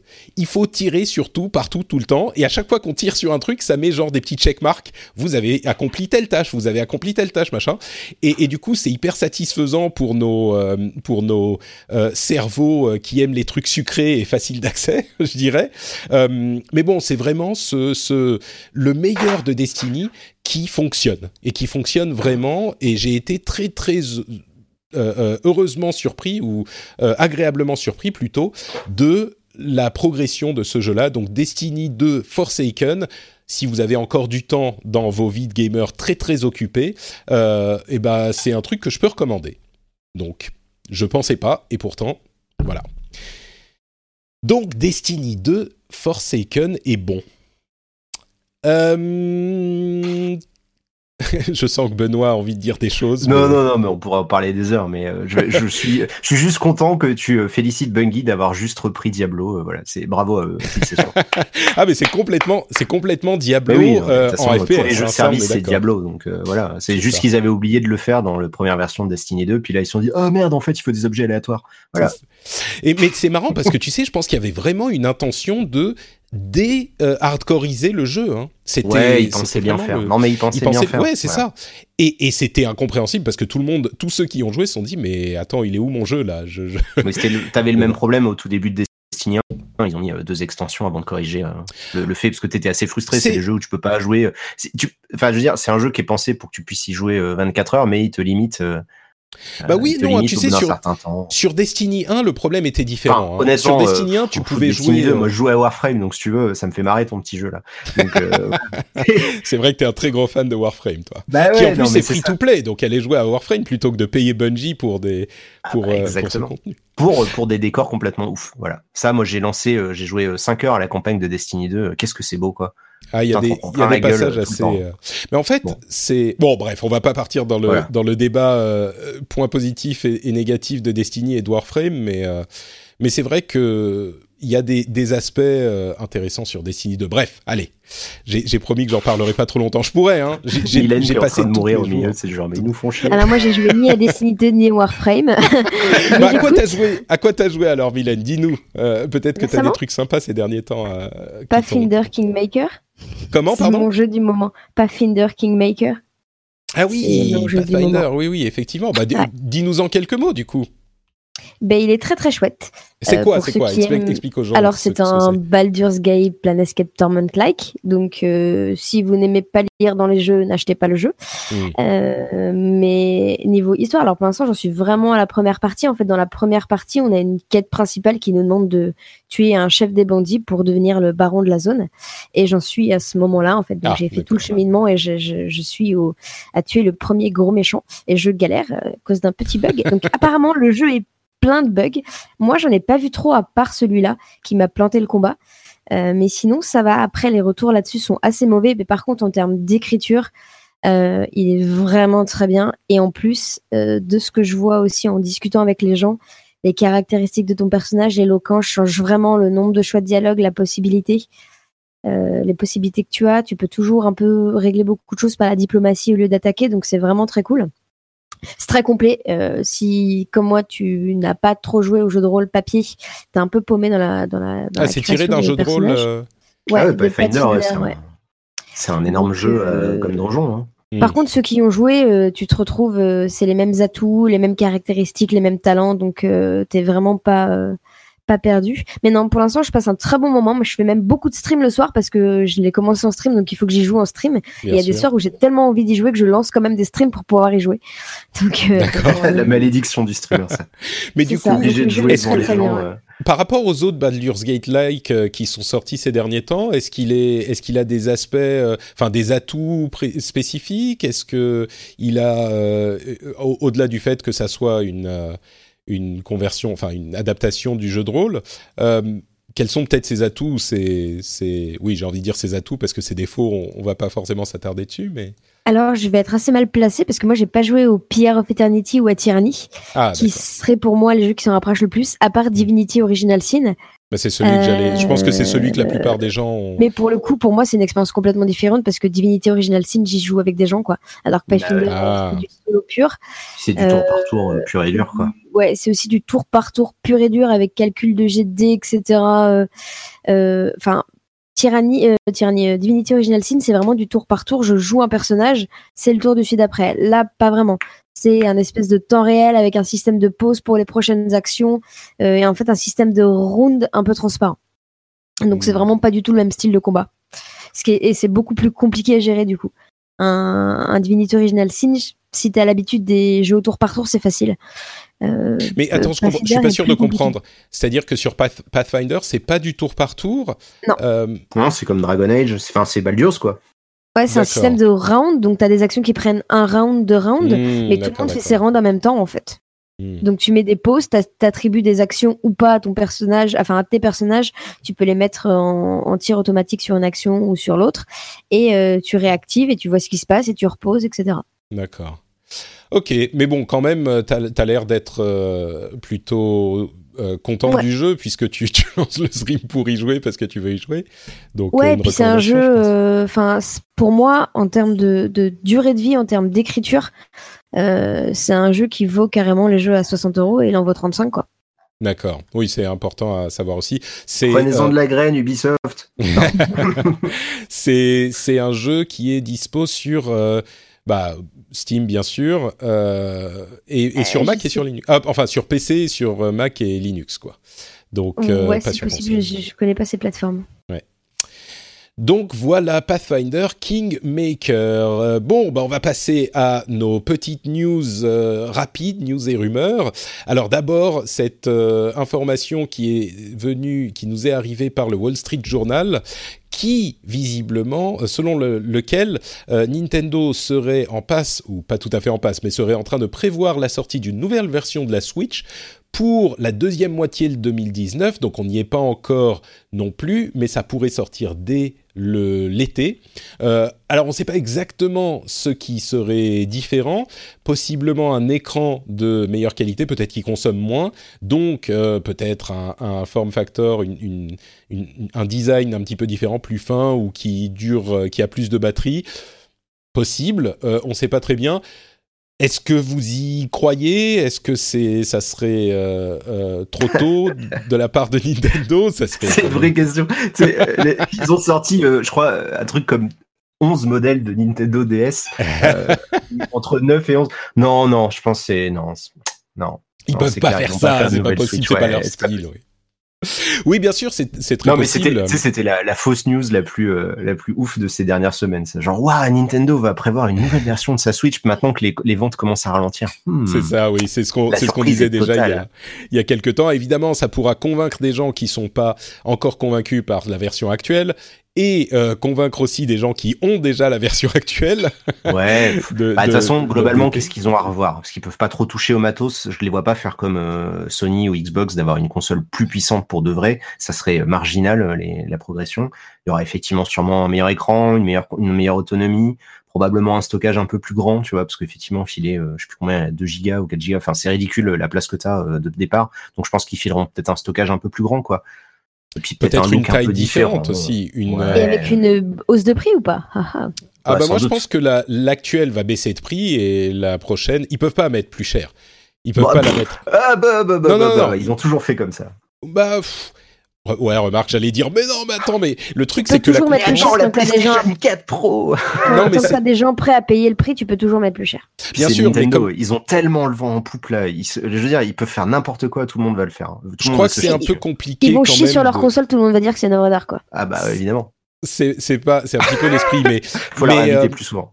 Mais ce que je dirais quand même, c'est que euh, ils ont ils ont quand même la concurrence des autres consoles euh, qui sont aujourd'hui moins chères qu'une Switch, ce qui est un petit peu compliqué à gérer. Moi, je vois plus. Alors, on ne sait pas, hein, bien sûr, peut-être qu'ils ont la concurrence de qui? Bah, c'est qui les concurrents aujourd'hui de C'est-à-dire que si aujourd'hui tu veux acheter une console et que tu vois euh, la Switch à 300 euros et la PlayStation ou la Xbox à 200, euh, j'exagère, hein, mais disons que l'année prochaine, il n'est pas impossible qu'on arrive dans ces, ces, ordres de prix. C'est difficile à justifier euh, une nouvelle, un nouveau modèle de la Switch à 350 ou à 400. Moi, ça, ça me paraît, ça me paraît pas crédible. Euh, peut-être, hein, on ne sait jamais. Mais, mais moi, je vois plus la Switch actuelle passer moins cher et puis un nouveau modèle au prix de la Switch actuelle. Mais non, ils la vendront plus cher. Elle sortira à 399. ça sera la Switch XL ou la Switch Go ou la Switch on the go ou j'en sais rien. Bah, et évidemment que les gens la Switch Pro, évidemment que les gens ils vont se jeter dessus. Ils vont se jeter dessus, ils vont nous faire un bundle avec Smash ou je sais pas quoi, et puis ça va être la fin du monde. Et avec bah une, édition aux couleurs de Mario ou d'un Zelda-like, et puis c'est bon, t'en vends 4, millions, 4 millions d'exemplaires. quoi. Nintendo a d'ailleurs visiblement boudé Amazon qui faisait baisser les prix. Euh, n'oublions pas que le prix euh, officiel est un petit peu au-dessus de 300 euros, je crois. C'est 329, c'est ça. Et Amazon la vendait à 300 et visiblement il y a plus de, euh, ils en vendent plus à Amazon, donc ils n'ont, elle n'est plus disponible officiellement chez Amazon. Il y a toujours des vendeurs qui peuvent euh, vendre sur Amazon, mais c'est pas Amazon eux-mêmes. Donc peut-être, oui, peut-être qu'il y a, il y a tellement peu de stock qu'ils veulent la vendre euh, plus cher. C'est où ça ah. faisait quand même. ils, en, ils en ont rien. Et en fait, c'est qu'ils en ont tellement rien à foutre. Ils en vendent tellement qu'ils peuvent se permettre de dire à Amazon euh, fuck off en fait. Alors il y a comme ça. Comme disait Benoît, les ventes commençaient à ralentir là euh, ce dernier trimestre. donc, alors attendez, parce que Nintendo, on arrive, à Noël aussi. Nintendo, il y a un truc qui a toujours été vrai avec eux et sur lequel ils ont jamais bougé leur position depuis toujours, c'est que ils ne ils ne cautionnent pas de dévaluer les produits. Ils ne, les, jeux Nintendo valent toujours leur prix. Si tu veux acheter un jeu sur Wii U aujourd'hui, il coûte le prix qui coûtait à la sortie, ou à 10 balles de moins, ou 20 balles de moins, mais grand grand max. C'est, ça n'existe pas chez Nintendo les coûts où tu vas pouvoir Zelda Breath of the Wild. Tu t'achètes ta Switch aujourd'hui, ton Zelda Breath of the Wild, il vaut toujours 60 ou 69 euros. Je sais pas combien ça vaut un jeu Switch. Oui, enfin, ils vont, le prix qui valait au lancement, quoi. Et donc, ça, là-dessus, eux, ils ne supportent pas qu'on dévalue leurs produits parce qu'ils considèrent que ça fait perdre de la qualité et de la valeur. Et, euh, et donc, en fait, ils ont, ils ont, ils ont sanctionné Amazon parce que ils n'ont pas besoin d'Amazon pour vivre, Nintendo, mais ils les ont sanctionnés en leur virant le stock parce que justement, ils baissaient trop le prix. En fait, Amazon rognait sur sa propre marge en tant que distributeur parce qu'ils peuvent se le permettre vu qu'ils exploitent des millions de gens à travers le monde.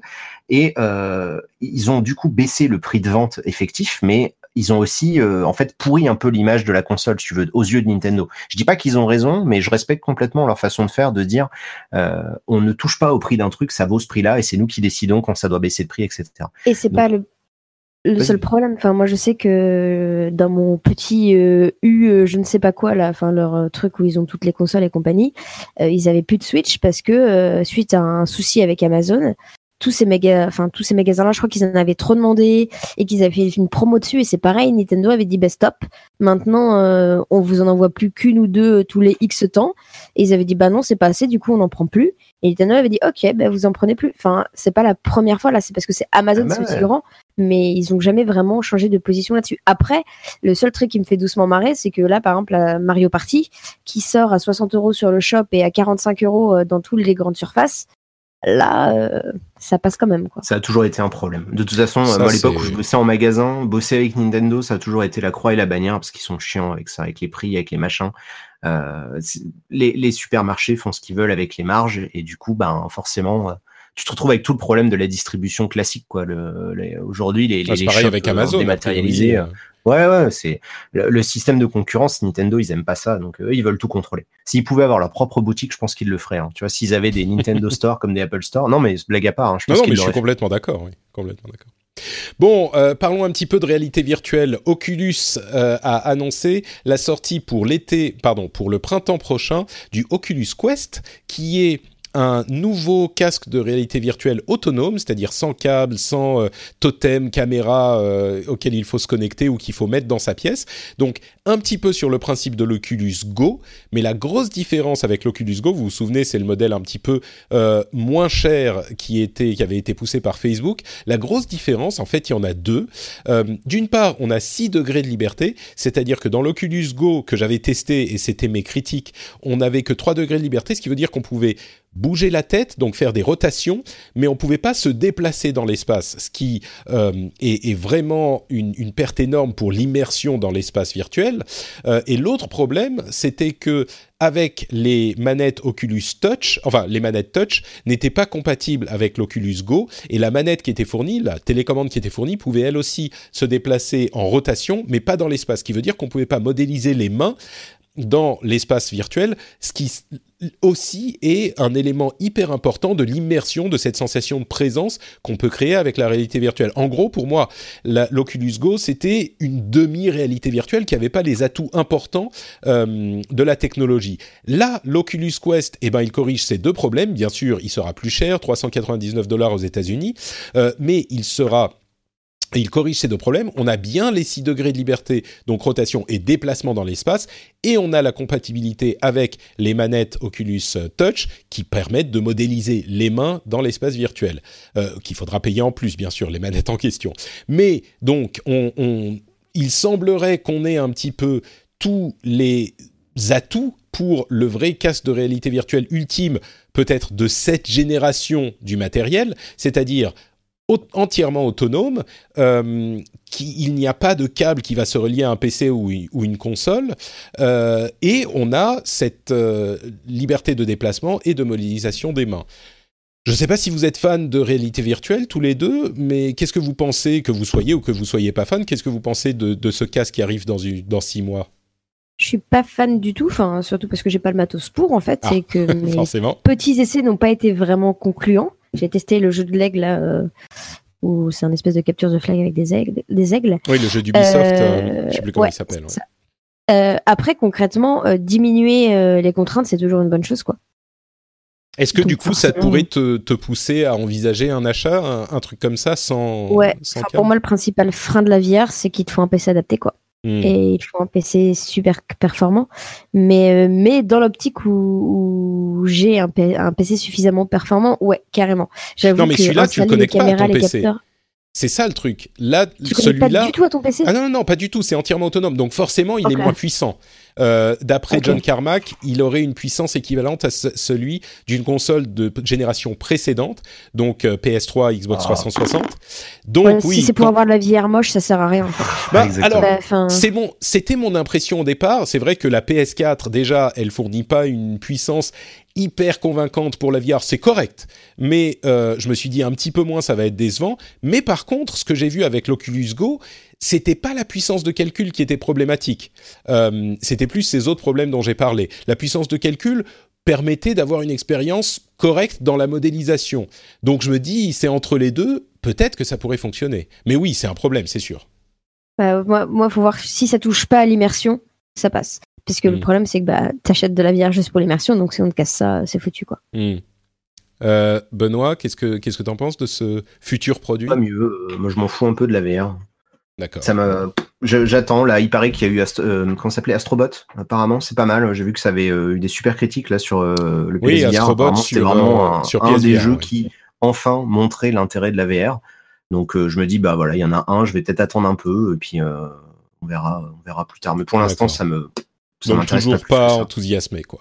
Bon, à voir. Non, bah, comme problème... ça coûte trop cher. Enfin, je veux dire, c'est c'est prohibitif quoi. Juste pour un, gadget ou pour rejouer à des jeux. Euh, ah, c'est ça le problème. En vrai, le seul jeu qui m'a bien tenté, c'est Hellblade VR parce que il y a des scènes, euh, il y a des scènes d'Hellblade qui sont tellement fortes où j'ai déjà flippé ma mère devant mon écran. Je me disais avec une VR, ça doit être assez fort. Hmm. Euh, et les jeux d'horreur. Concrètement, pour moi, la VR, c'est très intéressant pour les jeux d'horreur. Pour le reste, ça serait bah juste pour refaire Subnautica euh, en long, en large et en travers euh, toute ma vie. Hein. le meilleur jeu de l'année, d'ailleurs, je le rappelle. Hein. Le vrai Gotti, c'est pas God of War ou je sais pas quelle connerie. Hein. C'est Subnautica. Ah, euh, bah alors le truc c'est que les jeux déjà disponibles sur Oculus malheureusement ne seront pas directement disponibles sur cet Oculus Quest. Il faudra les Oculus, on va pas se mentir, c'est Facebook. Ils ont déjà leur boutique propriétaire, les DRM dans tous les sens, machin bidule encore une fois, tu, tu, tu achètes une laisse que tu t'attaches autour du cou, quoi, parce que du coup, tu es dépendant de leur bon vouloir, de du maintien ou non des, euh, des produits dans le catalogue. Enfin, c'est trop. Euh... Moi, Imagine, t'achètes ça et c'est un gros fail et d'ici trois mois, il y a plus ouais, la boutique. C'est pour ça que c'est pas, c'est pas du tout tentant pour l'instant. Tu vois, là, moi, j'en étais à la rigueur, pour être tout à fait honnête, vu que cette histoire de Subnautica, ça me tente bien. J'étais en train de regarder s'il y avait pas des promos sur les PSVR, puisqu'on peut les maintenant les connecter au PC et les utiliser avec Steam. Donc, euh, les du PSVR, coup, je, me dis, bon, je savais pas. Ouais, c'est compatible avec les jeux, puis il y a des hacks pour que tu puisses jouer aux jeux Oculus et tout ça. Donc, euh, du coup, je me dis, bon, à la rigueur, euh, c'est un peu du matos, mais vu que j'ai une PS4 Pro maintenant, euh, c'est quand même un investissement un peu moins grand. Mais voilà, c'est une espèce de possibilité très lointaine. Je sais pas du tout dans mes priorités. D'accord. Bon, bah en tout cas, celui-ci, visiblement, l'adaptation des jeux sera possible avec assez facilement. J'imagine que l'architecture est voisine, mais il faudra quand même attendre de voir quels euh, jeux seront disponibles en lancement et, vite après. J'imagine quand même que les gros jeux seront assez vite adaptés. Euh, et c'est vrai qu'il a des atouts quand même cet appareil si on est intéressé par la VR. Je pense, ah, je, je pense pas que ça soit le truc qui vous qui vous convainc si vous n'êtes pas déjà convaincu. Euh, mais bah, c'est sans ça le souci de la VR en fait. Hmm. C'est que ça s'adresse à des gens qui sont intéressés par la VR et c'est possible. Tout, quoi. Bah, disons que c'est, je dirais quand même, a priori, à voir à la sortie, c'est quand même la version euh, de ce matériel tel qu'on l'envisage aujourd'hui pour la réalité virtuelle, la version la plus attractive. Parce que c'est une vraie machine, de vrai VR, et il n'y a pas les câbles mais ouais, ouais, non, ça, reste c'est une évolution euh, le, le, fait que c'est ça ouais c'est ça. C'est une étape quand même importante. Mais ça reste la meilleure version entre guillemets de la VR telle qu'elle existe aujourd'hui. Donc si vous n'êtes pas convaincu par la VR telle qu'elle existe aujourd'hui ça risque de pas vraiment vous convaincre non plus après, il reste plus qu'à faire ça avec une, grosse puissance et, être sûr que, ça, que tout marche correctement. Et si, ça bah, intéressera plus de gens en fait. Parce bah, que oui, je crois que tu payes juste 400 euros, tu peux jouer en VR, plutôt que si tu payes que 300 balles plus 500 euros pour upgrade ton PC. Là, pourquoi pas en fait? Carrément, mm. ça peut devenir un argument de vente. Après, le problème, c'est que pour l'instant, la VR est tellement peu développée qu'il y a tellement peu de jeux dessus. Et tant qu'il n'y aura pas plus de gens qui ont, du... qui le matos, il n'y aura pas plus de jeux. Et tant qu'il n'y a pas plus de jeux, il n'y a pas plus de gens qui auront le matos. Ah et puis en plus, les, les investissements sont effondrés parce que tout le monde payait pour avoir des jeux VR il y a encore un ou deux ans. Puis là, les, les, les robinets sont fermés totalement. Il n'y a plus autant de petits studios et de startups qui se lancent euh, Maintenant, il y a Sony qui continue à supporter un petit peu, mais même ça, à la VR, ils ont presque pas parlé à l'E3 parce que même eux, ils sont bien en le vent tourné, quoi. Surtout que Sony, c'est les spécialistes de lancer un accessoire et de l'abandonner dans les cinq minutes qui suivent. Euh, on l'a vu avec le Move, avec le Toy, avec tout ce qu'ils ont pu faire. Donc, euh, je pense qu'il faudra voir s'il y a d'autres jeux, d'autres entre guillemets euh, jeux un petit peu ambitieux en VR qui sortent après Astrobot Rescue Mission, parce que celui-là, on se doute bien que le développement a été lancé il y a, il y a peut-être deux ans. donc à voir s'il continue à faire du développement. Je serais pas surpris que, comme tu le disais, les robinets soient un petit peu, peut-être pas complètement fermés, mais en tout cas euh, euh, bien tournés dans, le sens de la fermeture. Pour être complètement transparente, moi je pense que la VR, la VR aura un, nouveau souffle quand on utilisera ça aussi pour d'autres choses et que ça sera via d'autres industries qui se sera démocratisé et que vu ah, qu'on aura ça chez nous, hein. on l'utilisera pour le jeu. Hmm. Ouais, puis il faudra qu'on puisse streamer en fait, tu vois, parce que les, délires avec Chrome, c'est ça, c'est que aujourd'hui ils nous disent on va pouvoir jouer Assassin's Creed avec un navigateur et donc avec la puissance de calcul nécessaire pour afficher un navigateur et un peu d'image et un peu de vidéo. Bah le jour où on va pouvoir streamer son image en VR, euh, là on va commencer à parler quoi. Ah le problème, à mon sens, euh, le problème pour Mais on parle d'un truc qui est ultra loin. Hein. Oui oui c'est ça, c'est que le problème c'est qu'il faut une latence qui est absolument minimale pour la VR. et ça, euh, je sais même pas si ça sera possible si on a des serveurs distants parce que fou, c'est c'est là on parle de je sais pas quoi Quoi, tu verras quand il y aura la 5G, euh, à mon avis, on va, on va tous être très surpris, hein, parce que les, données, euh, les données sur le papier de ce que ça peut proposer, euh, c'est assez ouf. C'est hein. vrai, ouais. Oui, mais, mais pour avoir une réactivité suffisante pour pas te donner le, la gerbe quand tu fais de la VR, à mon avis, même la 5G, on n'y est pas encore. Hein, mais... Ah, peut-être pas. Bon, À voir. À voir, à voir. En tout cas, l'Oculus Quest sera disponible au printemps 2019 et on suivra ça également euh, dernière petite news que je voulais évoquer parce que bien sûr j'ai une, euh, une, une partie de mon cœur dans cette société pour laquelle j'ai travaillé un moment et dont je suis très très fan. Euh, Mike Morheim a décidé de quitter son rôle de président de Blizzard Entertainment. Il était président de la société depuis son, sa, fondation il y a 27 ans. Il reste en tant que conseiller, bien sûr, au moins pour quelques années. Et c'est Jay Allen Brack qui était le producteur de World of Warcraft depuis plus de dix ans, qui devient le nouveau président de la société. Euh, alors, c'est pas une nouvelle qui, révolutionne le monde non plus. Moi, je, tiens euh, à, comment dire, à parler de Morheim quand on évoque son nom parce que c'est une personne qui a su, euh, je suis sûr qu'il y a des gens qui ne seront pas d'accord, mais c'est une personne qui a su garder dans euh, Blizzard la, culture d'entreprise et l'âme des joueurs, euh, malgré une croissance absolument inimaginable au moment de la sortie de World of Warcraft. La société a dû s'adapter au succès de ce jeu énorme, et, et il aurait été très très facile de perdre son âme. Et certes, la société a évolué avec l'industrie. Euh, c'est une société qui fait des gros jeux, des gros jeux as a service, mais c'est quand même une société qui a gardé son attachement à la euh, qualité, au polish, euh, et c'est une société qui est gérée par des joueurs. Et, et, la culture d'entreprise est hyper difficile à conserver. Et je pense que c'est vraiment Morheim qui a dicté cette évolution et qui a su conserver tout ça euh, au moment des, énormes changements qu'ils ont connus au milieu des années 2000. Euh, euh, l'autre truc important à, signaler, c'est que J. Allen Brack est sans doute une personne qui est, alors on pourrait dire plein de choses sur Pardo qui a, qui a quitté la boîte, sur Paul Sams qui a quitté la boîte, qui auraient peut-être été les, les personnes les plus adaptées à la reprise du rôle de Morheim. Ils ont quitté la boîte pour des raisons que je détaillerai pas ici, mais Braque, en tout cas, ce qui est important de signaler. Tu les détailles pas parce que c'est perso ou parce que c'est des trucs qui n'ont pas été abordés dans le. Ah non non, c'est juste parce qu'on n'a pas le temps.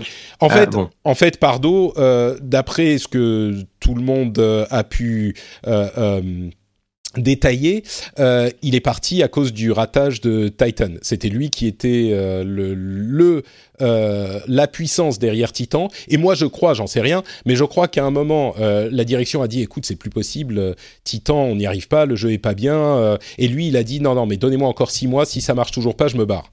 Euh, et, il s'est barré. Et, il s'est barré. Enfin, je pense qu'on lui a montré la porte, quoi. Mais je sais pas. Ça, c'est de la spéculation. Paul Sam, c'est encore d'autres histoires.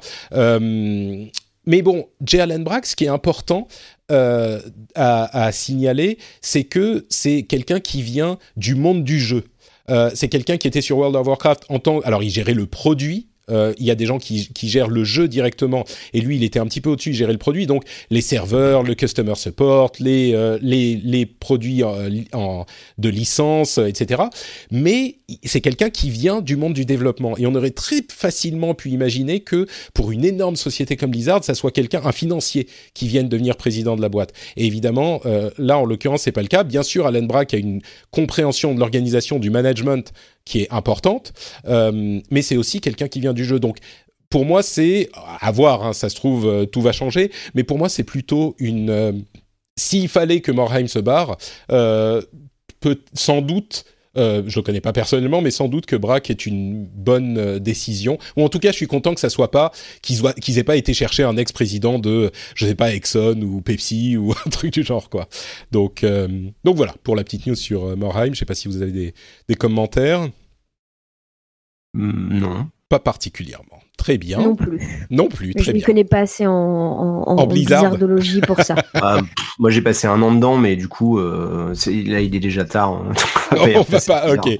Bon, écoute, euh, on, on, devrait, si tout va bien, dans un mois, avoir euh, l'annonce du prochain jeu Diablo à la BlizzCon, dans un peu moins d'un mois maintenant, euh, à voir s'ils vont réussir à regagner ton cœur, Benoît, ou, ou s'ils sont... Mais ils l'ont jamais perdu Oh, mais j'ai cru comprendre que tu n'étais pas très fan de Diablo 3, de l'orientation par bah, rapport ouais, la version vanilla.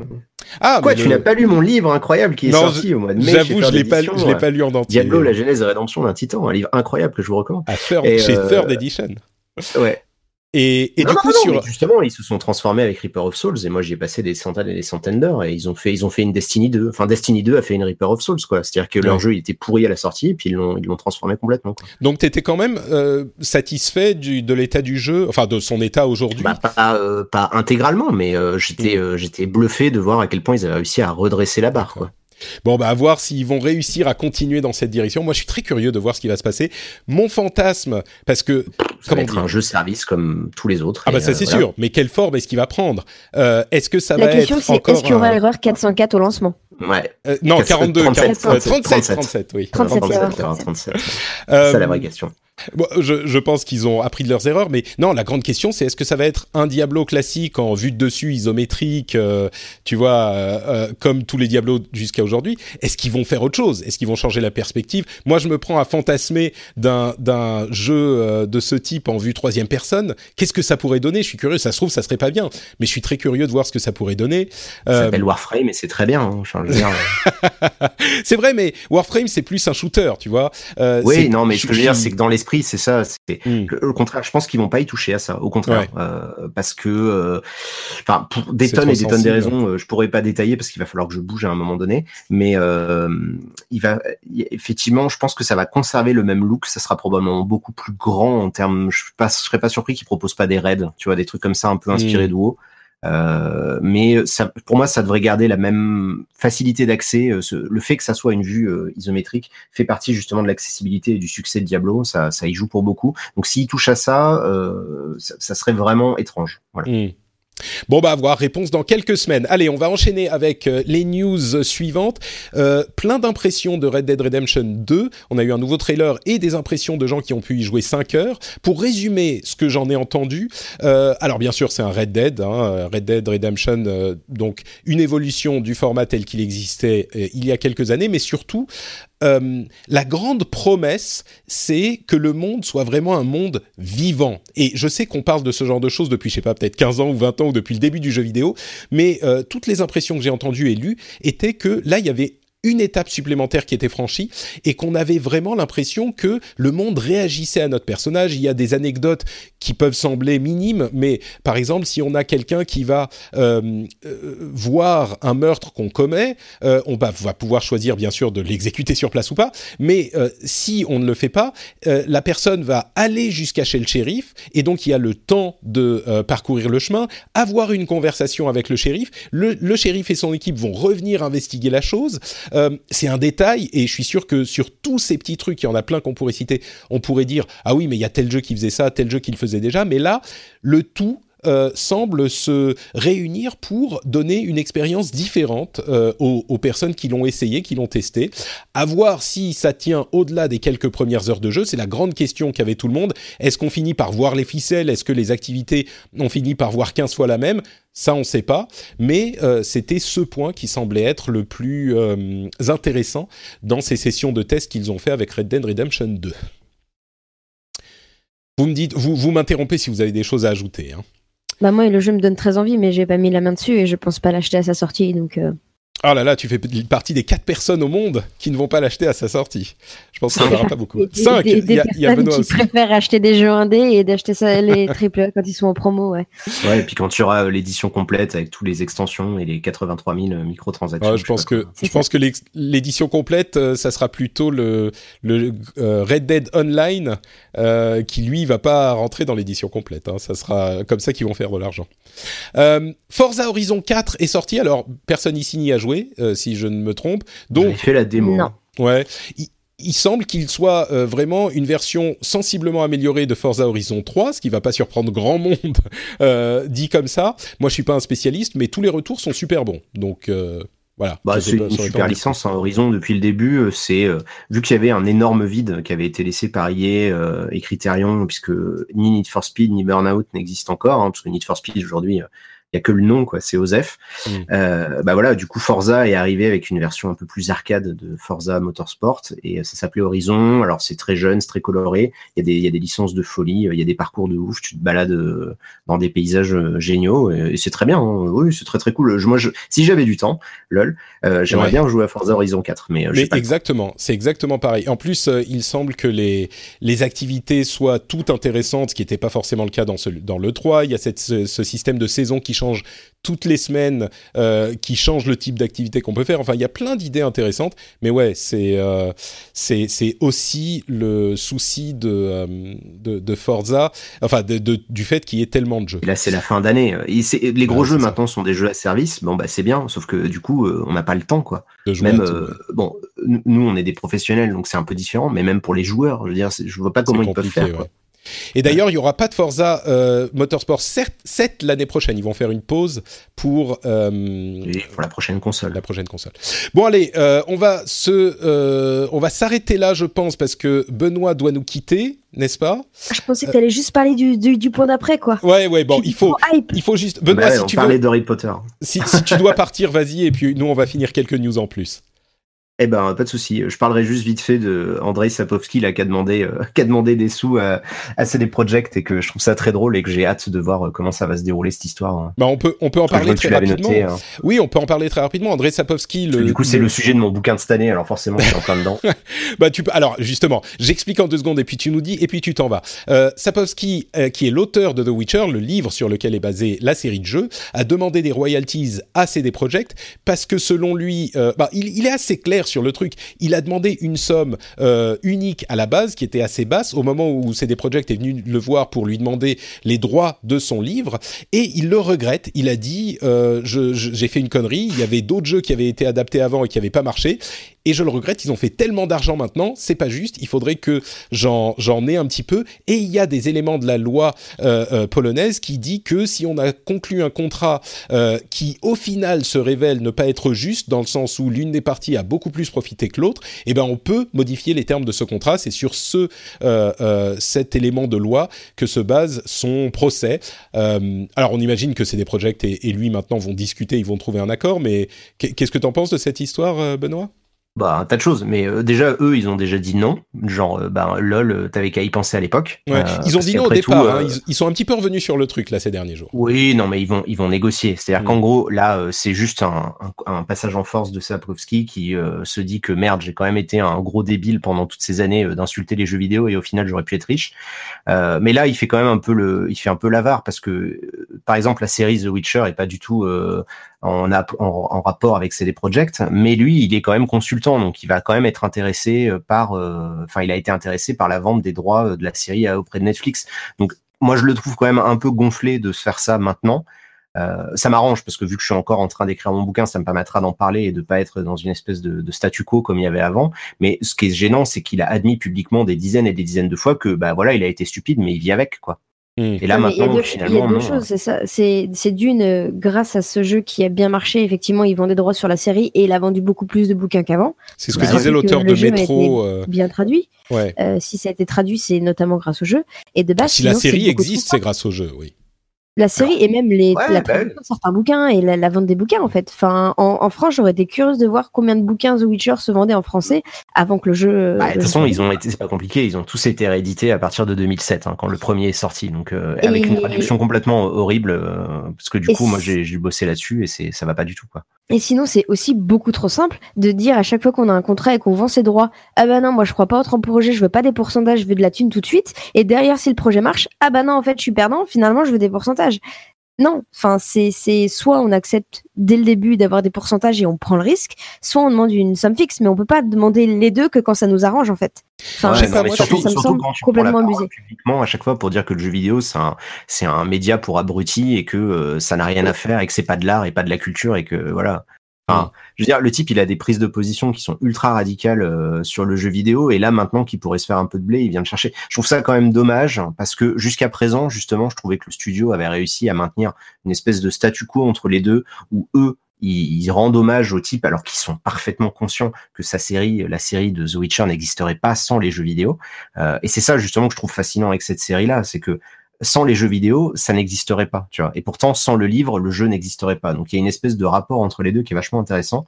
Et euh, c'est pour ça, j'étais content de voir que tu avais mentionné cette news, parce que moi, je suis en plein dedans, je suis en train de, réfléchir à toutes les implications de tout ça là, pour, euh, pour mon prochain bouquin, et je trouve ça rigolo que ça se décide euh, à ce moment-là, quoi. Parce qu'il y a le nouveau jeu qui sort dans pas longtemps de The Witcher, donc je pense qu'il essaye de, de grappiller un peu. Hein. Mais c'est-à-dire qu'à un moment, pour moi, faut arrêter l'hypocrisie. Et quand tu dis qu'un truc c'est de la merde, tu tu dis pas ah mais quand même bah quand, ça m'arrange, je pourrais avoir un peu d'argent, c'est pas mal. Quoi. J'ai une question du coup pour tous les deux. Qu'est-ce que vous pensez de, des, des, créateurs de Superman qui sont partis avec euh, quelques centaines de, de dollars et, euh, et qui n'ont jamais touché de royalties? Enfin, je crois que ça s'est peut-être réglé au bout de 70 ans. Mais c'est un petit peu le même problème. Au départ, ils se bah disaient ouais bon, on vous bah, c'est pas le déjà, pas la même échelle de temps. Euh, et puis c'est le même problème pour tous les jeux. Le mec qui a inventé euh, euh, Assassin's Creed le tout premier, euh, bah, il a pas eu de royalties sur toute la sur toute la, la série. Pareil, enfin pour tous les, les le mec qui a inventé l'idée. Enfin il y en a il y en a. C'est bien sûr des fois c'est les créateurs des boîtes, mais je prends un autre exemple sur le sur lequel j'ai bossé, tu vois.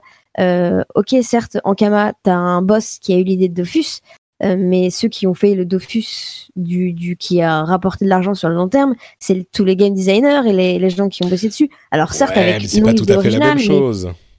Bah, bah si, bah, bah non, non, c'est pas. Bah non, le, le, le, le, le, si une société est propriétaire de la propriété intellectuelle, justement, ensuite il, il demande à un programmeur ou un artiste de faire un truc pour leur propriété intellectuelle, euh, c'est, c'est, ça, ça reste un travail qui est euh, euh, payé pour développer un truc qui est basé sur une, un, truc dont la société est propriétaire. là, le problème, de toute façon, c'est pas une question de moralité, c'est juste une question de légalité. Le type, il a mm. accepté un contrat, il s'est exprimé publiquement en faveur de ce contrat pendant des années, et là, il revient en contre. je pense que l'équipe d'avocats euh, du côté de CD Projekt, ils vont juste arriver avec tous les articles dans lesquels il a dit les jeux vidéo, c'est de la merde, je, je m'en fous. ouais, ça, ça voilà. pas légal, je pense, mais. Et j'ai j'ai accepté et j'ai accepté un contrat à la base qui me hmm. semblait juste parce que je pensais que ça allait être de la merde. Bah encore une fois, comme je disais, il a pris une mauvaise décision. C'est beaucoup trop facile. C'est un peu comme si demain, tu sais, je me dis, je vais être embauché par une boîte pour créer des concepts de jeu. Donc euh, je suis salarié, je ne risque rien si ça foire. Et le jour où j'ai un super bon concept, ben, je vais les attaquer en leur disant, eh non mais les mecs, c'est moi qui ai eu l'idée. C'est pas à la boîte que ça devrait appartenir, ça devrait être à moi. C'est un peu la même chose en fait. C'est accepter hmm. le bénéfice sans jamais prendre le risque. Ouais, c'est ça. Ouais, il y a un peu de ça. là, il est pas, il est pas à plaindre. Les bouquins se vendent très bien. Il se serait jamais vendu autant sans, les jeux. Il, a, il, a, il a énormément profité.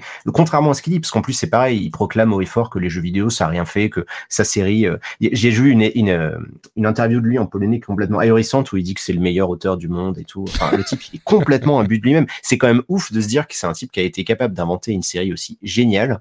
Euh, parce qu'à lire c'est génial. Hein. Même malgré la traduction française qui est assez approximative, c'est vraiment cool à lire. Je suis en plein dedans là. Et, ouais, et, les, jeux sont ouf, donc euh, et du coup c'est euh, c'est vraiment un univers qui est incroyable. et, tu te dis, le type, c'est un gros con. C'est toujours le, c'est toujours le, souci entre l'auteur et l'œuvre, tu vois. Hmm. C'est un petit peu la même chose avec mes émissions. Euh, mes émissions sont super bien, mais moi je suis insupportable. Donc euh, c'est c'est. Ah, moi j'ai jamais dit ça. Hein. moi j'ai jamais dit ça. Mais non, mais, mais, t'aurais dû, rentrer dans le truc et en rajouter. Mais non, pas du tout. Je te laisse, je te laisse t'embourber tout seul dans tes espèces de, de préjugés. Euh, moi je t'aime beaucoup et je suis toujours content qu'on soit pas d'accord. Ça me fait marrer. C'est très bien. Euh, bah justement, euh, je te remercie en te disant du coup que tu peux filer si tu as quelque chose d'urgent à faire. Et puis on va continuer. Je vais, streamer là, donc. Euh, ah d'accord. Ah mais c'est juste pour streamer, mais tu leur, tu, tu, tu peux leur dire qu'on finit. Ah, non non non non, je dois streamer euh, sur une web TV, donc là je. Ah d'accord. Ah oui d'accord. Pas le choix, euh, je dois y aller quoi.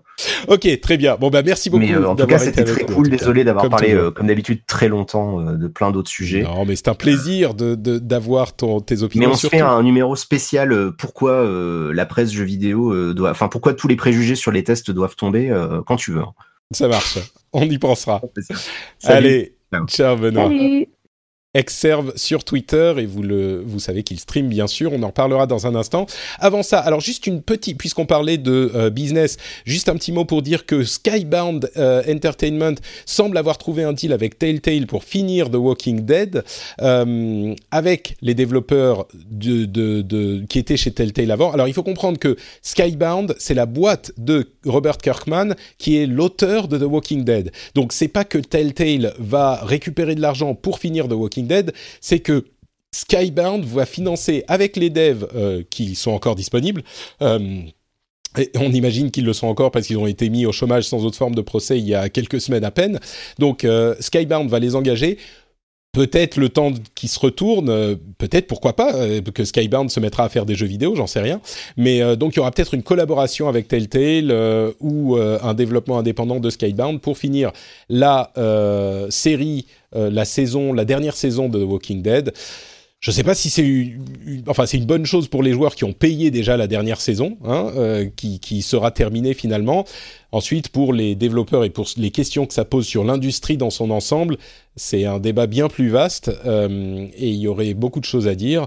Mais on arrive à la fin de l'émission, donc on va enchaîner avec bien sûr une news énorme euh, qui en fait qui vient euh, d'une vidéo leakée par un testeur. Vous savez, euh, quand les, développeurs veulent tester les impressions sur un, jeu, ils vont parfois tout simplement dans des grandes surfaces, dans des, dans des malls, et ils montrent des images du jeu à des gens comme ça dans, dans, le mall pour avoir un un échantillon représentatif de la population et ils font signer des euh, accords de non de confidentialité. Et il y a une personne là qui a qui a réussi à garder son téléphone en rentrant dans le truc et euh, qui s'en foutait complètement, clairement. Et donc il a leaké sur euh, Reddit une vidéo d'un jeu open world RPG Harry Potter qui se passerait à Poudlard où on joue notre personnage, un euh,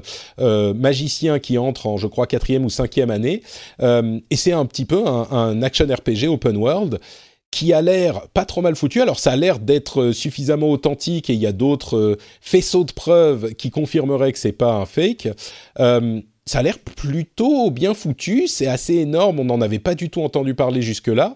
Qu'est-ce que t'en penses Toi, j'ai l'impression que t'es es fan d'Harry Potter parce que as été, euh, tu voulais parler de la news? Ben, je dis au revoir ma vie sociale quoi. Si ça arrive et que c'est bien foutu euh, c'est non mais enfin pour le coup on, on attend euh, alors moi je sais que j'ai un bon souvenir même si j'étais gamine et que concrètement les jeux étaient pas très bien. Les premiers jeux Harry Potter où il fallait dessiner le spell pour qu'il marche euh, hmm. j'ai un bon souvenir de ces jeux-là. Après, j'ai joué, au... enfin, j'ai joué plus récemment où en fait c'était naze. Quand il y avait Hot Girl Mystery sur mobile, j'étais super, euh, super hype pour en fait euh, bah, le jeu. tu fais trois actions et tu dois attendre quatre heures, quoi. Ben, du coup, c'était de la merde. Donc, j'attends un, un, jeu Harry Potter qui soit digne de ce nom, bah, un peu comme le Spider-Man en fait. Tu vois, ça hmm.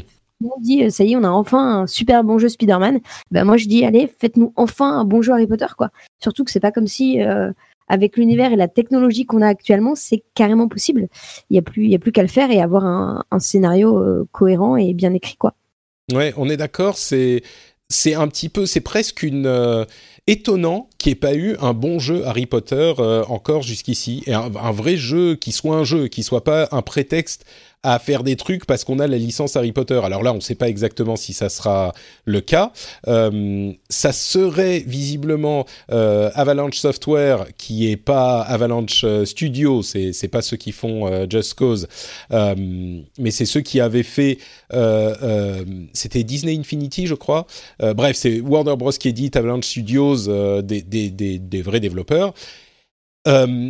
Euh, c'est un petit peu une licence dont, comme je le disais, il est surprenant qu'on n'ait pas encore eu un vrai bon jeu, quoi. Et, c'est comme euh, Spider-Man, il était temps. Euh, moi qui aime beaucoup les Shadow of Mordor, je me disais justement, c'est, il était temps qu'on ait un vrai bon jeu dans l'univers de du Seigneur des Anneaux. Là, il serait temps qu'on ait un vrai bon jeu dans l'univers d'Harry Potter. Peut-être des caméos des personnages connus, mais c'est même pas forcément hyper nécessaire de les avoir partout. Donc carrément pas. Hmm. En, toile de fond, en fait en, toile de fond, on t'en parle, ou tu sais, si ça se passe dix ans après, qu'on te fait référence à des choses qu'a fait Harry, ou mm. qu'a fait Hermione ou Ron, euh, ou qu'on revoit des traces de leur passage dans Poudlard, par exemple. C'est même encore mieux si c'est fait comme ça. riche. C'est ça, pour moi, l'univers est tellement riche qu'on n'a pas besoin d'utiliser ces personnages-là. Vraiment, oui, si à un moment euh, tu retrouves un graffiti dans les toilettes euh, fait par Ron ou Harry, ça pourrait être super drôle, quoi. Mais il n'y a pas besoin de les jouer ou, Mm. Au contraire, ça permet d'être moins moins compliqué à écrire, je pense, et surtout d'avoir la sensation de vivre sa propre histoire. En fait. Mm. Bah, le seul truc que j'espère, c'est que ça sera pas euh, un jeu où tu utilises ton ton merde le bâton le, la baguette voilà. Ta baguette magique comme un flingue. J'espère que ça va pas être genre euh, j'envoie des petits euh, des petites boulettes de magie pour pour tuer les monstres comme si c'était un flingue. J'espère qu'ils auront parce qu'il y a tellement d'opportunités il faut faire un puzzle game en fait. Il faut faire une sorte de puzzle game avec tous les sorts qui permettent mais ça de, peut pas être que du bouger pour faire le truc quoi ça peut pas être que du puzzle. Je pense que ça serait euh, lassant si c'était que du puzzle. Mais euh, mais il y a tellement d'opportunités d'utiliser la magie euh, dans ce monde de manière originale et intéressante. Bien sûr, il faudra des petits piou piou piou. J'envoie les j'envoie les boulettes sur les monstres pour les tuer. Oui, il faudra des parties action aussi. Mais je serais très curieux de voir ce qu'ils peuvent faire d'original avec le concept. Donc bon, j'imagine que ça sera annoncé au plus tard au prochain E3. Quoi. Je me permets juste de revenir un truc sur Skybound, du coup, avant qu'on passe à la news d'après. Fallait pas oublier que Skybound, ils ont un peu fait les comics Walking Dead, si je me trompe pas. Oui, oui, bien sûr, mais c'est ce que je disais, c'est la boîte de, c'est la boîte de Kirkman qui est l'auteur de. Enfin, c'est la boîte qui a été créée après la sortie de Walking Dead chez. Euh, euh, ah, j'ai brain fart. Euh, pas d'ici, pas Marvel. C'est quoi la boîte qui édite Walking Dead, le comics? Je ne sais plus. Oh mon dieu Bon, bref, ça va me revenir. Mais euh, et, et, surtout que les jeux qu'ils éditent en, enfin, en publishing, ils sont très bons. Quoi. The Long Dark, Slim Rancher, c'est quand même des bons jeux. Donc, euh, ils savent ce que c'est que des bons jeux. D'accord. pouvoir euh, le faire eux-mêmes. Quoi. Je me souvenais pas que, qu'ils avaient. si, ils ont Skateboard Games. Oui, d'accord. Puis une maison de, de, publishing. Et ils ont Slim Rancher et The Long Dark, notamment, qui sont des très bons jeux. Bah voilà, donc ils connaissent un petit peu les jeux, c'est très bien. Euh, c'est Image, euh, Image Comics, donc qui avait été créé par des gens qui étaient chez Marvel et qui qui est un creator-owned publishing company. Donc c'est pour ça qu'il a aussi sa boîte à côté pour gérer la propriété intellectuelle de Walking Dead. Euh, et ça, c'est Skybound. Donc, bah oui, s'ils s'y connaissent en jeu, en plus, ça veut dire qu'ils ont déjà le, le savoir-faire. Ça pourrait donner quelque chose de bien, c'est pas mal. Yep. Euh, et enfin, pour conclure, euh, Capcom a annoncé qu'ils sont en train de développer un film Monster Hunter et un film Megaman, mais pas un film d'animation Megaman, hein, un film euh, live action. Ça, j'avoue, je suis pas Déjà Monster Hunter, je suis un petit peu inquiet, surtout que c'est Anderson qui le en même temps, je dis euh, Anderson, c'est le réalisateur des Resident Evil. Et franchement, ça n'a rien à voir avec le, les jeux, mais ils sont marrants, les films Resident Evil, c'est des bons nanars. Euh, et il y a en plus Mila Jovovich euh, qui va jouer dans Monster Hunter, donc ça va être un petit peu le Marvel, le Capcom Cinematic Universe, avec plein de, de, personnages qui se croisent et, dans l'un et l'autre. Autant Megaman, je vois pas comment ça pourrait marcher, quoi. Bah moi, enfin, je suis pas une, spécialement une grosse fan des deux, des deux, des deux licences, donc si le massacre, ça m'empêchera pas de dormir, quoi. Mais moi déjà, j'aime pas les films live action, sauf ce qu'a fait Disney. Et je trouve que les films Disney live action sont vraiment très bien. desquels tu parles? Euh, tout, ben, Tous. Que ce soit le livre de la jungle, La Belle et la Bête, euh, Tu es avec la méchante, là. Euh, euh Maleficent, ouais, Je les trouve vraiment bien. Hmm. Donc, alors, il y en a peut-être des mauvais, mais je les ai pas vus. Ou alors on n'a pas les mêmes goûts, c'est possible aussi. Non, mais, c'est juste que. Live action, j'aime pas. Et en Monster Hunter, pour avoir des. En fait, quand t'as du. Enfin, ouais, je sais pas, je, je vois pas trop l'intérêt en fait. Bah, Monster Hunter, je peux comprendre à la limite, je peux imaginer ce que ça pourrait donner vaguement. Je suis sûr que ça sera loin du, du jeu, mais pourquoi pas Megaman Un film, on m'aurait dit un film d'animation, ok, mais un film live action, je. Je vois pas. Euh, peut-être euh, faire une sorte de, je sais pas, Megaman, c'est une sorte de cobra pour les pour les plus vieux d'entre nous qui se souviennent de ce dessin animé avec le bras euh, qui est en fait un canon, peut-être. Mais je sais pas, c'est c'est oh, bon, on verra bien. Après, Monster Hunter, c'est vrai qu'il y a un petit intérêt avec les gros monstres où ça pourrait faire un Pacific like, tu vois, euh, du gros monstre, de la grosse baston et c'est cool mm. quoi. Ouais, peut-être, ouais, un truc du genre. Mais Megaman, et enfin, ouais, Megaman, je bon, euh, remarque, il y, a bien un film live action Sonic qui est en développement, donc euh, bon, on, est plus à ça, près. J'espère que ça va être du, pas du même niveau que le truc euh, Emoji là, ou je sais pas quoi. Emoji Movie, oui, oui, oui. J'ai pas grand, grand espoir. Euh, et enfin, il y aura un événement From Software un petit peu plus tard euh, dans le mois. Euh, c'est le 14, donc dans une petite semaine. Euh, et on devrait en apprendre peut-être un petit peu plus sur Sekiro ou Déraciné, le jeu VR de, de From Software. peut-être d'autres choses, hein, on ne sait pas, on verra. Mais ça arrive dans quelques jours à peine.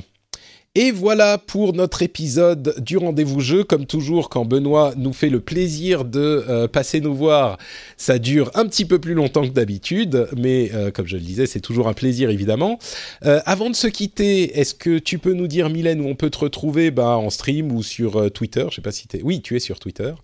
Oui, alors oui, c'est bon. vas-y, vas-y, pardon. Euh, stream ma chaîne Twitch chez Konala, K-O-N-A-L-A, c'est tout simple. Pareil sur Twitter avec un petit underscore devant et derrière. Et voilà, ça suffit. Super, et ben le lien vers le Twitter sera dans les notes de l'émission comme d'habitude. Euh, pour Benoît, c'est Exserve sur Twitter et sur Twitch. Il stream bien sûr également. Vous pouvez aussi acheter son merveilleux ouvrage sur Diablo qui est édité par Third Editions. Si vous voulez tout savoir sur le jeu mythique, euh, sur euh, la, c'est sur Diablo 3 et sur la série en général. Et pour ma part, c'est Note Patrick sur euh, Twitter, euh, Instagram et Facebook. Si vous voulez me suivre, c'est possible par là aussi. Et vous pouvez aussi laisser des commentaires sur frenchspin.fr si vous avez des choses à dire sur l'émission, si vous êtes complètement d'accord avec Benoît ou pas du tout d'accord avec Benoît ou avec moi d'ailleurs, si vous avez des commentaires à, dire ou avec euh, Mylène euh, qui, avait quand même des opinions moins fortes que Benoît peut-être.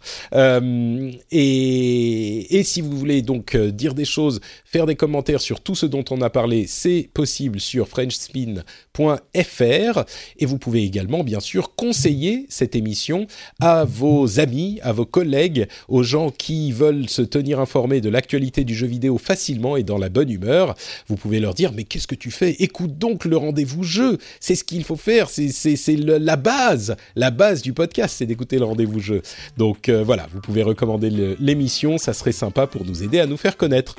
On vous remercie de nous avoir écoutés et on se donne rendez-vous dans deux semaines pour un nouvel épisode. Ciao à tous. Ciao